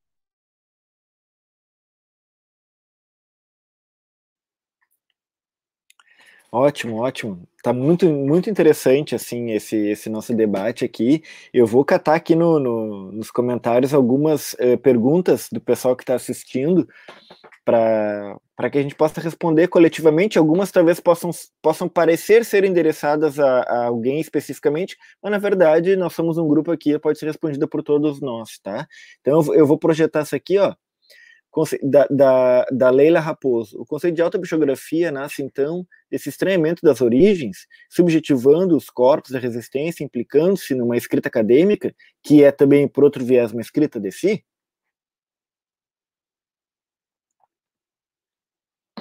Exatamente, né? Uh, primeiro que é, essa relação entre escritas de si e, e autobiografia e, e, dissidências sexuais, ela já, ela já nasce comigo já na, durante a iniciação científica na graduação, né? Com um projeto do, do professor André Luiz Mitidieri, e a gente foi começando a, a, começar a pensar nessas questões, né? De, de o, o que é esse campo das escritas de si, né? O, e como é que a gente compreende ele contemporaneamente com as nossas compreensões da subjetividade contemporânea, com, a, com, o que a gente pode entender como suspeita desse sujeito cartesiano e clássico, da subjetividade clássica, e quais essas implicações, né? E quais, quais são todas essas implicações para o modo como a gente vai entender e encarar a subjetividade, né? Como a gente vai também é, é, começar a entender o campo da subjetividade no, nesses nossos tempos, né? E aí, a, essa questão de, de se implicar é, foi um pouco negada justamente por uma divisão clássica entre, de um lado, eu tenho episteme, de outro, eu tenho empiria. E essas duas, e essas duas, esses dois campos, durante muito tempo, principalmente no conhecimento científico, não, não poderiam estar juntos, né? Porque episteme e empiria não se misturam, né? Está um de cada lado. E, e, e esse diálogo, às vezes, é, pode manchar a pureza do discurso científico, né, do discurso neutro, essa, essa voz neutra da ciência que fala desde o alto, como a, voz de Cid Moreira, e vai organizar as nossas vidas, e vai explicar os nossos fenômenos, enfim. Mas quando a gente vai tensionar, mas espera aí, é, a empiria e episteme estão todos tão assim separados, verdade? É isso mesmo, produção? Mas não, não estão, porque assim, uh, esse modo de organizar, que, que, que, é pautado nesse, nesse locus logofalocêntrico da sociedade ocidental, de organizar o conhecimento, é o que nos foi passado né, pela ótica da universalidade. E, e, a gente sabe que universal não é universal. Universal é um singular que se particulariza e assume essa posição. Então, pensar é, que voz é essa? Que conhecimento científico é esse neutro, que não fala de, que não tem marca nenhuma de sujeito, que não te, traz nenhuma marca, que é essa voz abstrata, informe e que diz do alto e explica a nossa realidade? Como é que a gente pode entender isso? E como é que a gente, dissidência sexual e outras dissidências, pode entender isso, né? Como é que a gente tem que entrar nesse discurso da ciência e, e tirar o nosso sujeito as nossas experiências, as nossas subjetividades, para falar com esse diálogo neutro, esse idioma neutro e, e pretensamente e, sem ideologia, né? Como é que a gente traz isso, né? A gente precisa trazer nossos corpos, as nossas existências e as nossas subjetividades, porque move a fazer essas rasuras. Isso é o que nos move a questionar esses espaços de poder, esses espaços de, de discursos hegemônicos, esses modos de, de projetar epistemologias que, que, que, são cartesianas, que são excludentes e, e, que são operacionalizadas com bases eurocêntricas, inclusive, né? A gente precisa trazer isso porque é isso que nos move, é isso que vai faz com que a gente vai rasurar isso, vai arranhar essa superfície, né? E aí pensar também que uh, não há como eu, eu me afastar. É, a gente vai colocar esse si, vai estar implicado. A gente que não vai reconhecer, porque justamente reconhecer que há uma marca de si ali, principalmente no discurso científico, é você reconhecer que é uma mácula, né? Não está conspurcando. Ciência é uma coisa, experiências é uma outra coisa. É, são dois campos que não podem se misturar, né? Então, inclusive, pesquisas que trabalham com isso não são pesquisas, né? São, é, as pessoas falam, são identitários, é panfletarismo identitário, né? Justamente por essa ótica da ciência que neutra e imparcial. Então, é, pensar na alta bibliografia é, é, é, justamente pensar nesse espaço. Como é que eu, uma bicha pesquisadora, que me proponho a, a, a escrever e a pensar as escritas de dissidência, vou me colocar nisso tudo também. Como é que eu vou me implicar também nesse processo? Porque eu não estou lidando com corpos de pesquisa, eu não estou lidando com objetos de pesquisa, eu estou lidando com corpos, com experiências, com, com, com vozes. E, e, eu não estou encaixando nenhuma teoria nessas autobiografias que eu estou lendo, né? Elas que estão me movendo, elas que estão construindo justamente esse conhecimento das escritas de si, das autobiografias, comigo, né? Então, eu não vou encaixar uma teoria, ou eu não vou fazer um prospecto de todas as teorias da, da autobiografia lançadas durante toda a história, mas eu vou ver como que essas copas e esses relatos me movem a pensar outras formas de entender tanto o campo das escritas de si, tanto o campo dito do, do que do, do, indivíduo e da sua relação com a subjetividade. Então, vou ver a, a, a pensar isso de outras formas, por outras perspectivas. Mas eu não vou trabalhar com um objeto de pesquisa, eu não vou encaixotar uma teoria nessas, nessas corpas. Mas eu, junto com elas, vamos é, estabelecendo esses movimentos para a gente fazer, movimentar e deslizar alguns sentidos que são emperrados, né? Por que, que a gente tem, que desconfiar dessa noção de sujeito dessa noção de sujeito essencial, dessa noção de sujeito que tem uma identidade fixa e pré-estabelecida, porque isso também gera um movimento de violência e de morte. Então, eu preciso desconfiar dessa categoria também. Eu preciso desconfiar dessa categoria para que eu possa alargar essas experiências e abrir essas, o campo dessas experiências para que outras experiências possam vir, né? Então, a gente não pode pensar uh, que, que as nossas experiências elas podem ser negociadas para fora e negociar com um discurso científico que se diz neutro, né? Quem pode dizer com a boca neutra da ciência? Quem que pode dizer com esse discurso? Quem que pode se representar por esse discurso? Quem que pode se mover por esse discurso? Que episteme está em jogo quando eu digo que ciência é um conhecimento neutro e que essas experiências elas não podem vigorar nesses espaços? Quais são as bocas que estão falando, né? Porque o sujeito universal ele tem uma boca, tem uma voz e ela precisa ser apontada, inclusive, né? Então, é, é, quando eu penso nas, auto, nas autobiografias, eu também estou me, me construo enquanto corpus com o meu corpus, entendeu? Não não estou uh, objetivando essa, essas experiências, nem estou fazendo isso só para ganhar um título ou para elaborar uma teoria para que eu possa ser conhecida, mas jogo também corpus, eu também me coloco nesse jogo, que é o jogo de dizer eu, e quais são as implicações que isso tem para as novas formas de subjetividade que a gente pode discutir, né? Então, mais ou menos, é, é isso, né? maneira como eu também jogo isso, com esse meu corpo de bicha pensadora. Ótimo, Thalita. Assim, ó, tá chegando perguntas muito boas aqui. Eu vou, eu acho que eu vou tentar botar assim pelo, pela antecedência, tá? Eu vou pegar uma eh, da, da, da, Leila também, que, é, que, que aí se dirige pro, pro Rick. Depois tem uma, tem duas da Aline e tem uma do Leandro. Eh, no, então, no mínimo, são essas, são essas. Se chegar mais alguma assim também, uh, a gente bota aqui. Diga, Tami. Quem sabe a gente faz uma rodada, tá. uh, tipo, considerando também o adiantado da hora, e aí tu lê todas e depois passa para a galera responder. Massa, massa, acho boa ideia. Uh, o, o, todos concordam? Então tá, show de bola. Então é primeiro essa aqui. É... Rick, seu estudo focalizado na ditadura, localizado na ditadura. Entretanto, você acredita que ainda hoje parte da política nacional continua a se fundamentar na inimigalização do homossexual? Segura um pouquinho aí, vamos passar as outras aqui. É, tem comentários interessantíssimos aqui, né? É, depois fica tudo gravado, ainda bem. É, a Aline, ela fez, fez duas perguntas. Poderiam comentar a constituição da LGBT fobia como racismo e também colocou uma assim.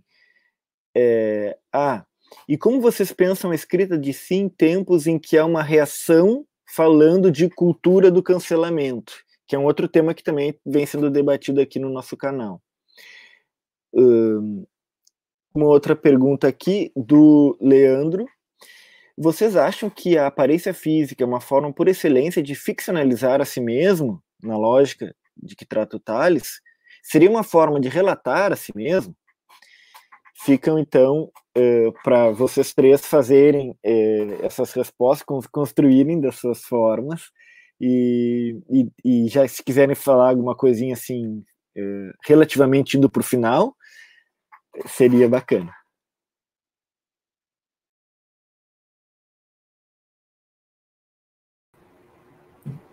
Pode ser?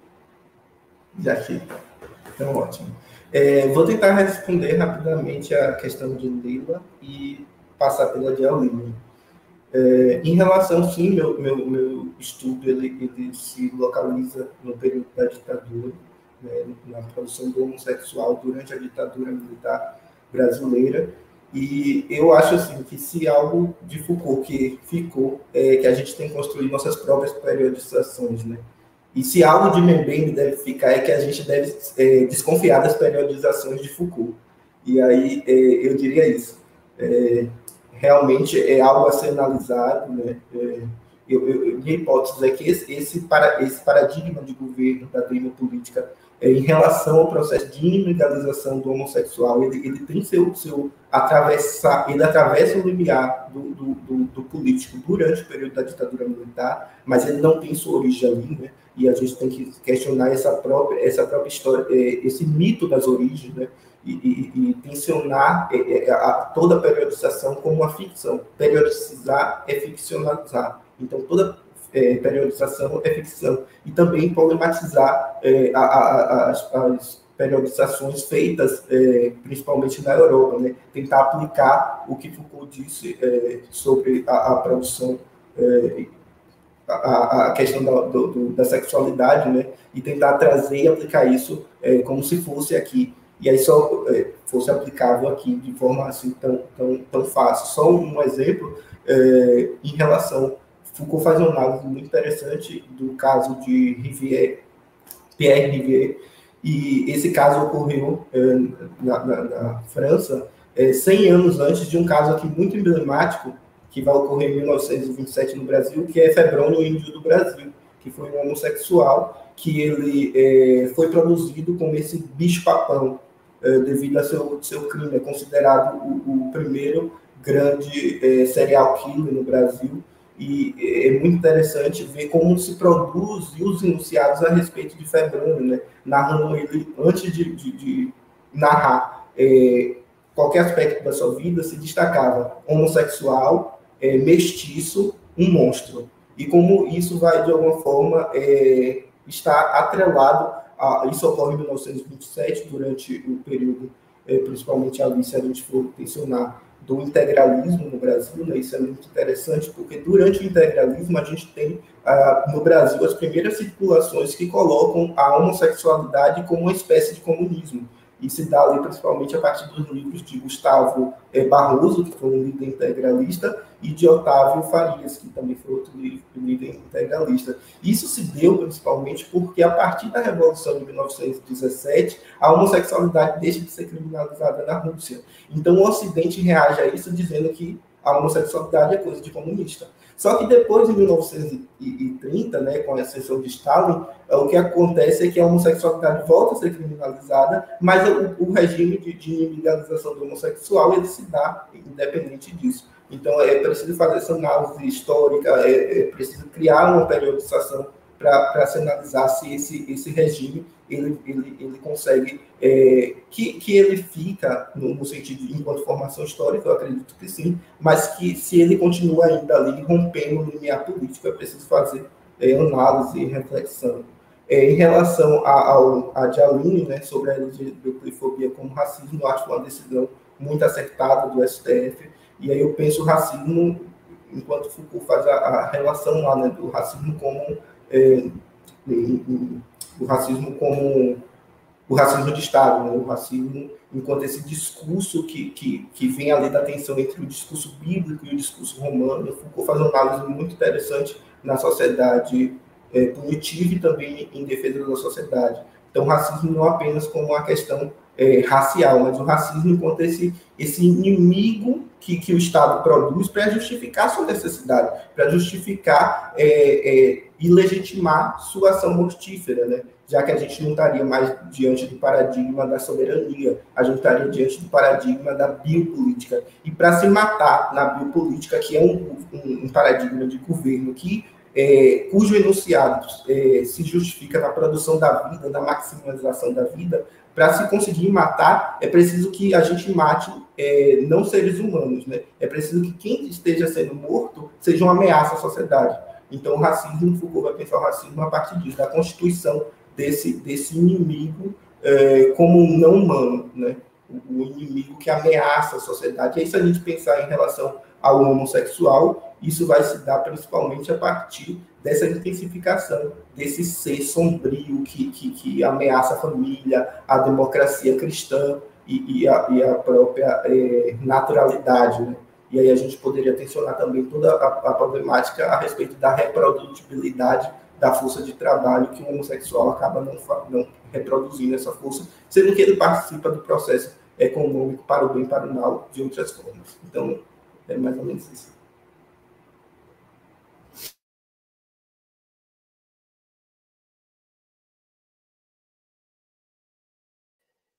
Muito obrigado, Rick. Muito obrigado.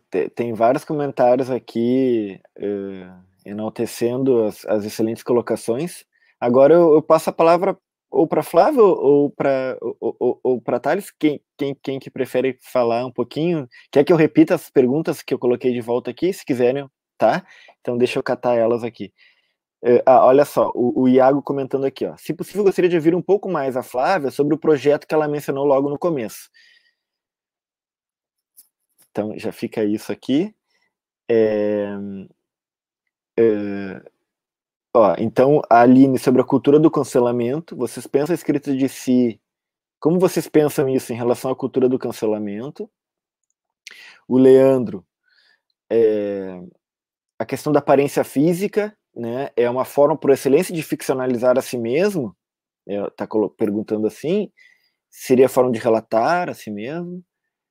Uh, também a Aline é, comentar sobre a questão da LGBTfobia com o racismo. O Rick já deu um, um início nisso aí. É, será que eu estou tá faltando mais alguma ainda? Eu já nem me lembro mais. Chegou uma agora bem legal do Leila. Então vamos tocar a ficha aqui. Pedindo uma indicação, não sei se a Flávia vai ter também. Eu, com essa indicaria algum texto literário que, tra que tenha como protagonistas pessoas gordas no âmbito das dissidências sexuais e de gênero? Ou que tensionem esse campo com a representação de personagens gordos? Excelente, muito obrigado, Leila. Por favor, queridos. Acho que eu vou, vou, acho que eu vou iniciar falando um pouco de. Acho que eu vou responder as duas perguntas, aquela da aparência física e essa da, das indicações. É, eu acabei não falando, não sei se eu falei, mas eu, eu tenho, eu, no, meu, no meu doutorado eu estou trabalhando muito sobre diversidade corporal e especialmente eu estou fazendo uma crítica ao que tem sido produzido sobre corpos gordos de uma forma patológica, né? Estou justamente pensando essa patologização desses corpos. E tem tudo a ver, né? Com essa quebra do que, que tem sido dito sobre nossos corpos e é, sobre a possibilidade de criar outras narrativas, né? Produzir um outro conhecimento sobre esses corpos, né? questionar o que tem sido feito, justamente pensando uma ciência que, que é uma ciência localizada, uma ciência que, que enfim, cria, que é uma ciência que, que, que, que detém o poder, né, que detém as rédeas do, do, do, que, que uma sociedade ocidental acredita enquanto um corpo saudável, um corpo bonito, um corpo que vale a pena viver. Eu faço muito essa. Eu uso muito esses, esses essa perspectiva teórica, assim, justamente para questionar um pouco disso, né? E aí, óbvio que quando eu falo sobre minha aparência física, eu também falo a partir né, de um posicionamento político, né? E eu tenho um objetivo quando eu falo um objetivo é, político quando eu falo do meu corpo, né? Então, quando surge essa possibilidade de falar de um corpo gordo, de, de, de relatar o meu corpo como uma outra possibilidade de vivência para além dessas grandes normas, né? Ou então, enfim, é, é, é tem um peso político, né? Então, óbvio, né? Eu acho que, que, que sim, né? E sobre é, autores e livros que falem um pouco dessa diversidade, o que me veio à mente logo foi o Fome, da Roxane Gay, é uma autobiografia, e aí fala um pouco disso que a gente está conversando, né? No livro dela, ela vai falar sobre diversas coisas que, que, que aconteceram na vida dela e que determinaram a forma como ela vive, como ela percebe o corpo dela, né? Ela é uma mulher gorda, muito gorda, gorda maior, né? Então, ela vai falando a partir de, desse relato de violências que ela sofreu e, e, e, e fazendo com que a gente entenda é, de onde que vem esse, essa motivação política dela, né? A partir desses relatos das coisas que, que, que ela viveu. Eu sugeriria muito esse livro, assim, que eu acho que ele é muito importante, que, ela, que ele fala de várias coisas.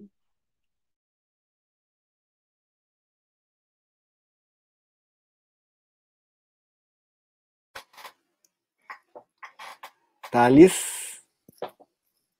Então, vamos lá. Eu vou responder primeiro uh, a pergunta do, acho que o André, meu orientador também, né?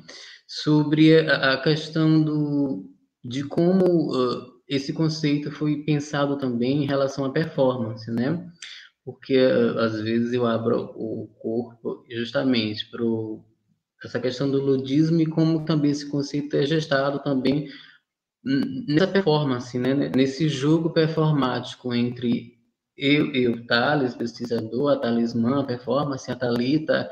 Então, é, é, é, esse jogo performático, né, que, que, que vai justamente questionar a, a concepção de único, né, mas, assim, é, perceber que é, essa, essa concepção de sujeito é, é, é, ela é muito atravessada por, por, tudo que a gente, que, todos os discursos que nos atravessam, né? Não há um, um localizado e, e, estável, né?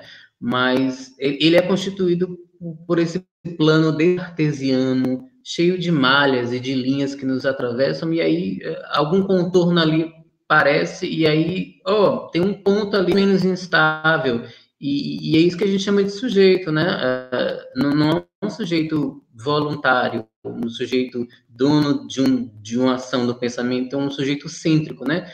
Mas esse sujeito é sempre construído nessas malhas, nessas malhas discursivas, é, nessas, nesses dispositivos que o atravessam, que o capturam, né? E, e a gente é atravessado por tudo isso, né? E isso nos abre espaço para uma multiplicidade de máscaras e performances que a gente pode uh, uh, uh, fluir e, e, deslizar de acordo com, com esses processos de ativação. Então, é, é, pensar que, que o sujeito não é, não é, não, não é uma âncora esse processo de se constituir sujeito não é um processo de âncora, é um processo de, de cabos de, de, força mesmo, né? É aquela figura do cabo de guerra, mas a gente pensa que a gente está puxado por vários vetores, né? E aí é nisso tudo que a gente se constitui esse lugar de sujeito. É um espaço de tensão, é um espaço de disputa, não é um espaço constituído, não é um espaço evidente, né? E, e, e, o lúdico entra muito nesse, o lúdico performático entra muito nisso, né? Toda vez que eu faço, e também escrevo com a talismã na tese, tem, tem alguns momentos, deixa eu, deixa eu dar um spoiler aqui, que ela vai escrever comigo, e, e eu estou trazendo também porque é, é uma maneira de, de que a gente também possa jogar esse jogo do eu, que é um jogo que nunca se joga sozinho, mas que a gente possa expandir essas possibilidades do que, que a gente entende por subjetivação, de escrever sobre si, de se implicar nesses processos. Então, a, a talismã, o palco, a performance, né, esse, esse andamento, também eles entram na minha, na minha, na minha metodologia de pesquisa, na minha maneira de escrever, de, de, de, conduzir as leituras teóricas, na maneira de conduzir o corpus, enfim, é, entra com muita força e isso que constitui também é uma, uma força motriz, né, é, que que me impulsiona a desestabilizar algumas dessas, dessas certezas, né? Em relação à pergunta do, do Lucas, deixa eu ver aqui. Leandro, né?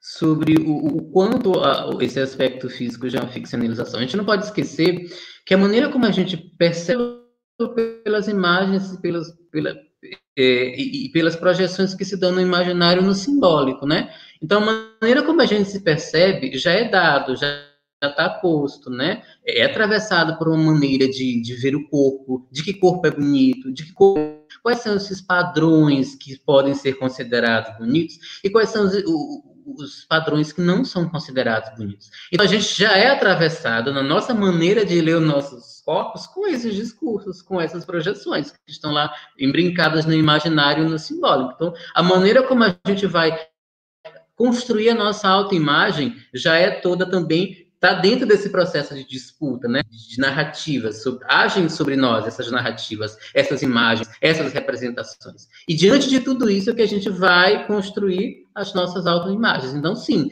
a maneira como a gente percebe a nossa aparência física já é atravessada por esses processos, já é construída. A gente constrói com o que a gente é educado a achar bonito, achar é, digno de afeto, achar digno de, de, que pode casar, ter filhos, ou que pode morrer, que pode morrer sozinho.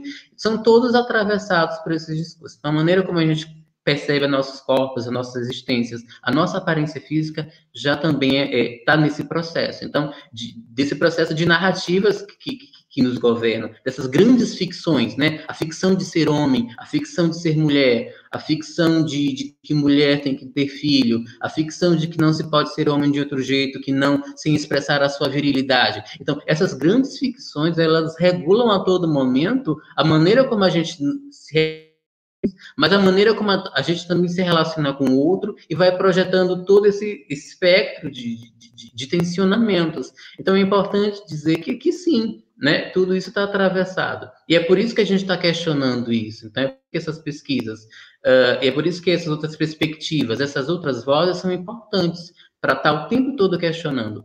Tá, mas isso não é natural. Mas isso é bonito porque nos imporam que isso é bonito. A percepção de beleza tá, de que tipo de beleza? É, sempre tem em outros processos culturais, históricos e políticos, e que a gente precisa, ao todo tempo, estar tá o dedo nessa ferida dizendo isso é natural, isso não é, é, é tra transcendental, isso é histórico, isso é político, isso é cultural, entendeu? E aí a pergunta da, da, da cultura do cancelamento, né? Ah, deixa eu ver aqui quem foi que fez. Gente, desculpa meu H, tá, gente? Me desculpa, eu tô até que tomar uns ômega 3 para melhorar minha memória. Uh, mas foi a pergunta. É, da Lili.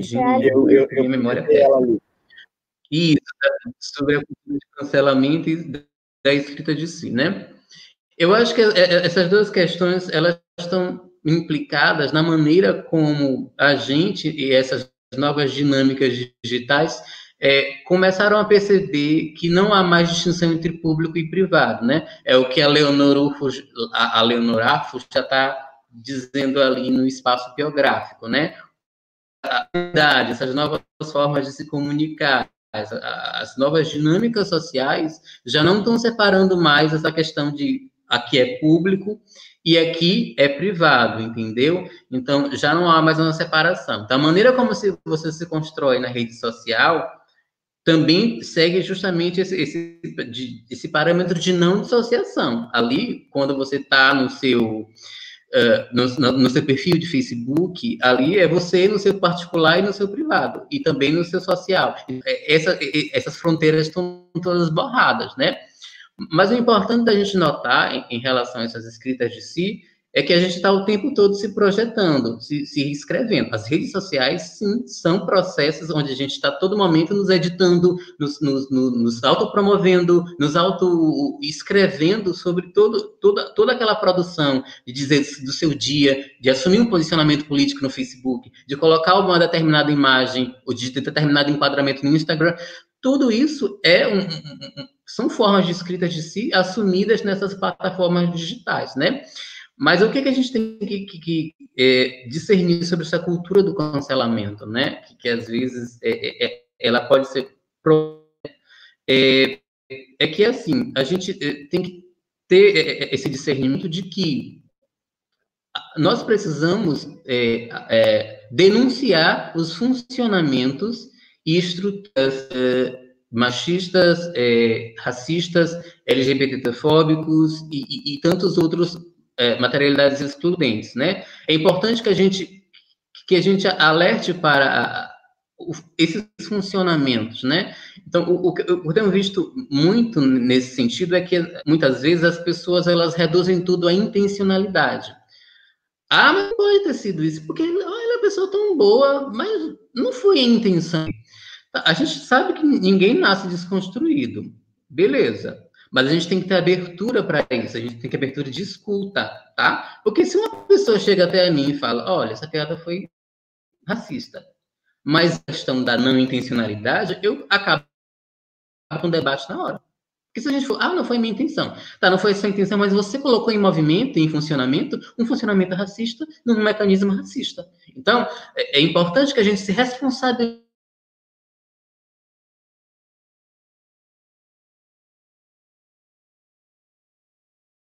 analise também e comece a, a ver que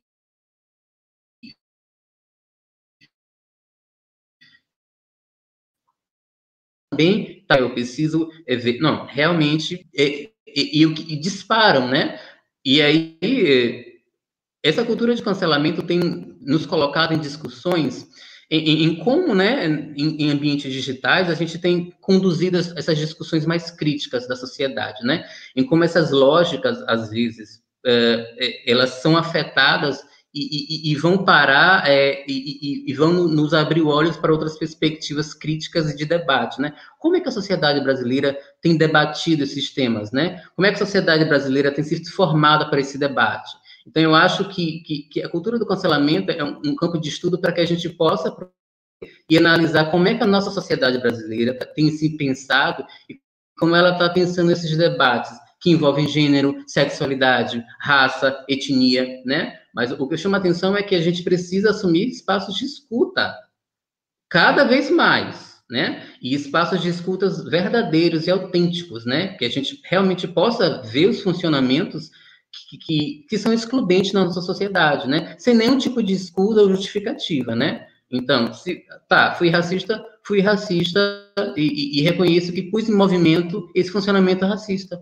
Ponto. E aí é sim que a gente vai começar a realmente um, um, projeto de desconstrução, de ouvir, de ser menos racista, de ser menos LGBTfóbico, de ser menos transfóbico, né? É realmente assumir um espaço de escuta que realmente seja discuta, mas não, não, não só uma plataforma para dizer, eu sou excelente, eu estou assim, brincando com essas, com essas pautas, eu não penso isso. Estou assumindo essa pauta porque eu preciso me dar assim, porque eu vou ser mais gostado e mais querido dessa forma.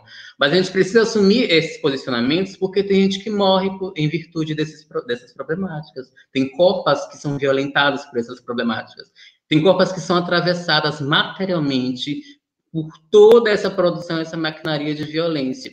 Então, é, a gente tem que assumir espaços de escuta e também denunciar essas, esses mecanismos que giram essa, essa, essas grandes e complexas estruturas de opressão e exclusão. Então, a gente precisa muito mais uh, essas discussões e chegar aonde tem que chegar. A gente precisa uh, furar barreiras, a gente precisa uh, realmente botar pés nas portas ainda, a gente falar coisas que não são aprazíveis para que a gente possa encontrar é, e, e, e, e, isso é eterno, tá, gente? A gente não vai conquistar isso em um único golpe, em uma única vez, e pronto, teremos paz. Conquistamos isso e nós vamos nos arretar.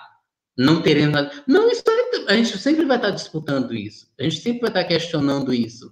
Justamente porque é, é, é a maneira como a gente tem de insistir. A gente não muda o imaginário simbólico de uma só vez. A gente vai insistindo, a gente vai limando, a gente vai arranhando, a gente vai empurrando, e, e a resistência é insistência. É insistência porque passando, eles vão deixando sangue, vão deixando arranhões, vão deixando é, é, é machucados, e aí esses rastros e, esses, esses sinais, eles vão é, é, constituindo esses espaços para que a gente possa falar de, de, de, de de de racismo, de homofobia, e sem, ser, sem sermos tidos inimigo, que a gente está se auto-vitimizando, inclusive, entendeu? Mas, mas é isso, a, a resistência é insistência. A gente precisa insistir, porque e rever privilégios também. A gente precisa tocar nisso, porque isso não é coisa que a gente produz, ou isso não é recalque do oprimido, não, gente, tá? privilégios existem e precisam ser revistos, não é recalque de oprimido. E muito teórico também da academia falando disso. Não, não, tá? Os privilégios, eles existem, o privilégio de ser, né, de ser branco, o privilégio de ser rico, de ser heterossexual, de, pertencer a, a, a tal denominação religiosa, não. São privilégios porque aliviam você de certas violências, aliviam você de passar por certas experiências. Então, são privilégios e a gente precisa reconhecer isso. E a gente precisa apontar isso para que a gente possa realmente construir uma sociedade de escuta e de voz. Não só para alguns, outros para outros não, mas realmente um, um, uma sociedade de escuta e de vozes potentes e que possam soar, né? independente dos seus timbres, das, dos seus agudos, dos seus graves, das suas ressonâncias, mas que elas possam soar e serem ouvidas. Eu acho. Ah, maravilhoso. Uh, eu queria só retomar rapidinho assim a questão da, da Aline, que é nossa ouvinte assídua, né? Que bom ter a Aline aqui com a gente.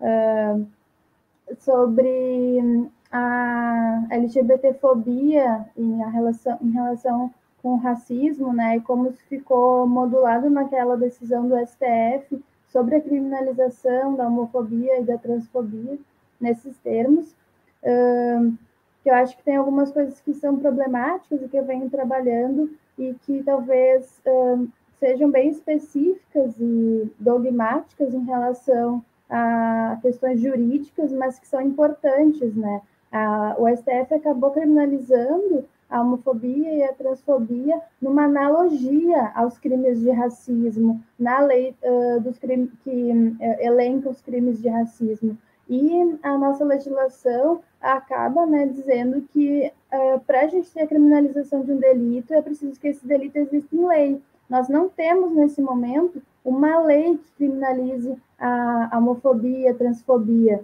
Uh, o que a gente tem é uma decisão que considera que é, uh, condutas né, que sejam discriminatórias contra a população LGBT devem ser criminalizadas.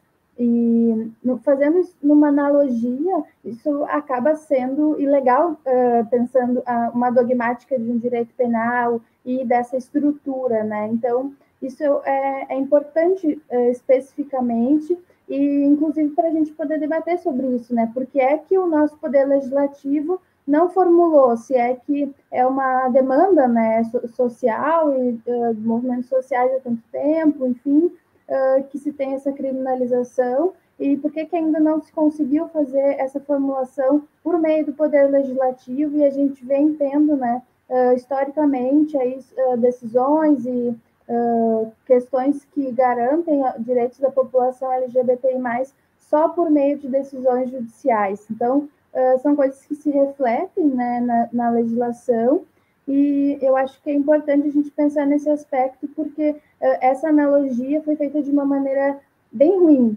uh, juridicamente. Então, uh, acho que pontualmente tem esse debate. E além disso, são dois pontos né, que eu queria levantar, que é esse, sobre essa analogia com o racismo, e um segundo ponto que seria sobre o uso do termo LGBTfobia, eu tenho sempre formulado uh, um pensamento em relação a esse, a esse termo, uh, para a gente se questionar, assim, né, se uh, colocar na conta do, de um fator patológico não é muito ruim para condutas e questões de discriminação que são construídas, né? A gente tem aí um, uma, uma normativa né, de, eh, de uma heteronormatividade e cis-heteronormatividade que se coloca estruturalmente, e será que é bom a gente colocar, uh, e aqui acho que é importante, né, principalmente fazendo esse debate, colocar numa gramática uh, patológica uma, uma, fatores que são de uma construção social,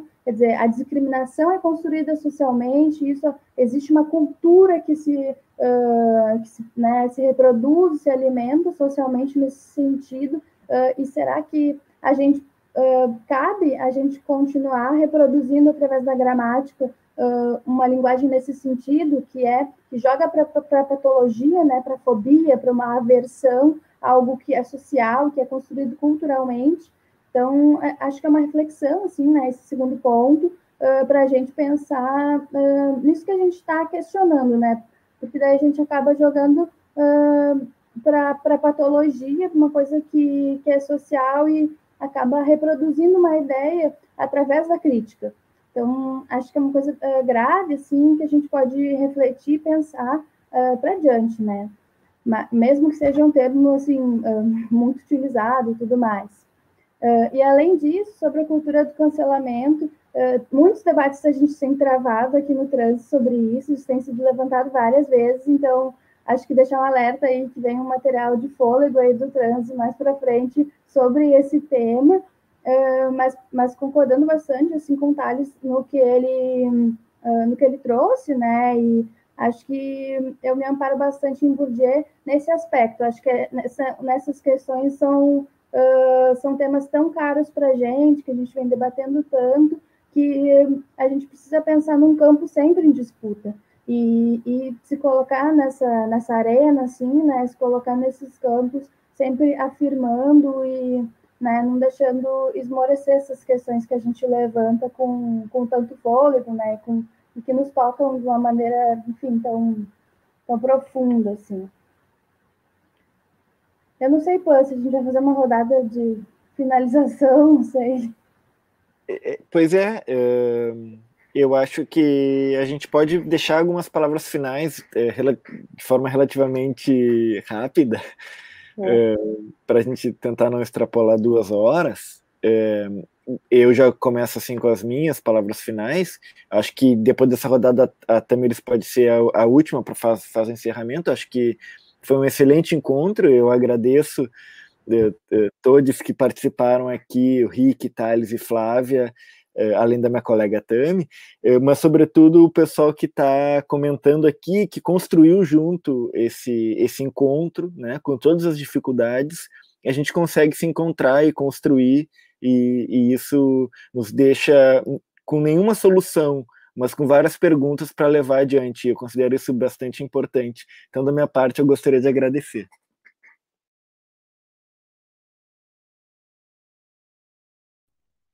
Eu queria também deixar assim registrado o meu agradecimento pela possibilidade de troca e de aprender tanto, aprendi muito com vocês hoje. E reiterar assim dois convites, quer dizer, um convite e um aviso, um pedido, não sei. O convite ao a, a, a edição desse mês do Somos Mais Literatura, que vai ser esse sábado, o link do encontro a gente manda, a gente coloca na bio do, do Instagram, que a gente vai conversar sobre esse livro.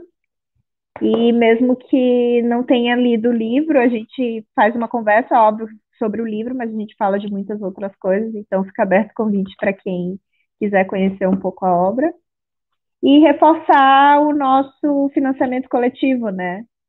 Que foi lançado essa semana e aí, trazendo de novo esse cenário de, de resistência, né, que uma ONG que luta por direitos, pela garantia de direitos LGBTs, a gente tem toda a nossa equipe, ela é voluntária, mas a gente tem diversas é, a gente tem diversos gastos, assim, né? Então, para quem quiser conhecer um pouco mais a nossa trajetória, também está na, na página do Instagram do, da ONG Somos. E é isso. Obrigada, gente.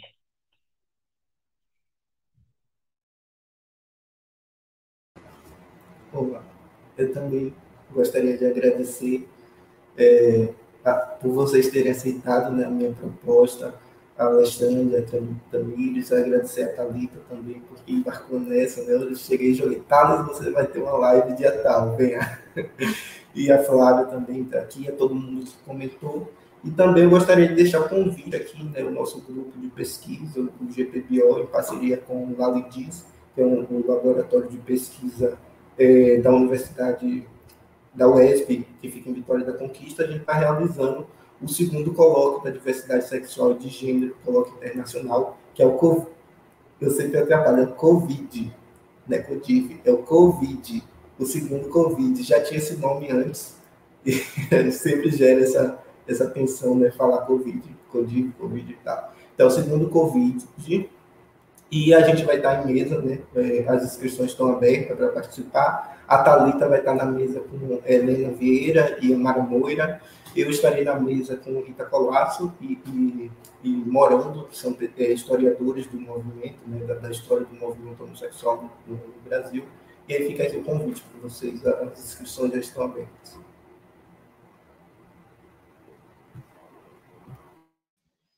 É, né, vou falar, é, parafrasear a Xuxa, foi bom estar com vocês, brincar com vocês, né? Mas, assim, eu agradeço imensamente o convite, né, de Alexandre, do, do, da Tamires, e essa iniciativa linda do Rick, porque realmente foi um, um espaço maravilhoso e que a gente pode, pode ter tido muitas trocas, né, muitas, muitos espaços de reflexão, né, esses espaços são important, importantíssimos para que a gente possa é, enfrentar o que a gente tem para enfrentar pelo longo, pelo nosso futuro do passado, que está sendo, né, mas que é um, um futuro hum, de mais combatividade, menos, menos autoritarismo, menos fascismo, e a gente está tá nessa construção, né. Com palavras finais, eu só queria deixar o um pequeno poeminha da, da Bicha Travesti Preta de Cortes, que é um, um livro da aluna Souto Ferreira. Gente, por favor, esse livro é fantástico, tá? Ela é maravilhosa. E o poema se chama Deleiteira. Eu quero arrombar o mundo, eu quero meter, me meter onde não sou chamada e conhecer o que não me permitem. Então irei arrombar os buracos trancados e apertadinhos nos quais apenas homens têm direito de ação. Porque só eles recebem a unção. Eu tenho fome, agora eu vou comer. Irei me deletar no gosto com do mundo. Eu sou bicha travesti de todo mundo. E agora para o mesmo eu não irei dar. Vou dominar e denominar. Vou minar a lógica e renascerei das orações das travas não binárias, que, louvando o fim do império duplo, converterão em um grande fluido de sangue. E do reino de machos só sobrará ruídos, enquanto eu, aquela que foi julgada, estarei rasgando o cu da realidade. E no seu órgão excretor, misturando o branco e o barro, em uma cor semearei uma nova Eva, uma nova era, a qual chamamos agora. Muito obrigado a todos e a todas que estiveram aqui com a gente. Ai, gente, é até difícil falar alguma coisa depois disso, né? Uh, ah, sério, eu só tenho a agradecer a vocês, assim, que toparam fazer esse, esse encontro com a gente. Uh, foi um encontro muito legal. Ah, eu fiquei emocionada mesmo em vários momentos, assim. é bem difícil me deixar emocionada, gente. Foi, foi profundo o nosso debate. Então, bah, eu estou muito feliz. Eu agradeço especialmente ao Rick, assim, que nos procurou, que procurou o transe, sabe? Que a gente agora está crescendo aí, está querendo dialogar vários uh, assuntos, né, vários debates, então uh, veio com essa proposta, a gente pegou junto, eu e o Pan, chamou, o Tades também veio, chamou a Flávia, ela topou na hora, então, bah, acho que foi, foi muito massa, foi muito incrível, eu agradeço demais a participação de vocês e por essa noite tão legal que a gente fez aqui. É isso, gurizada. Vambora. Então tá. Tchau, pessoal. Muito obrigado. Tchau, tchau, gente.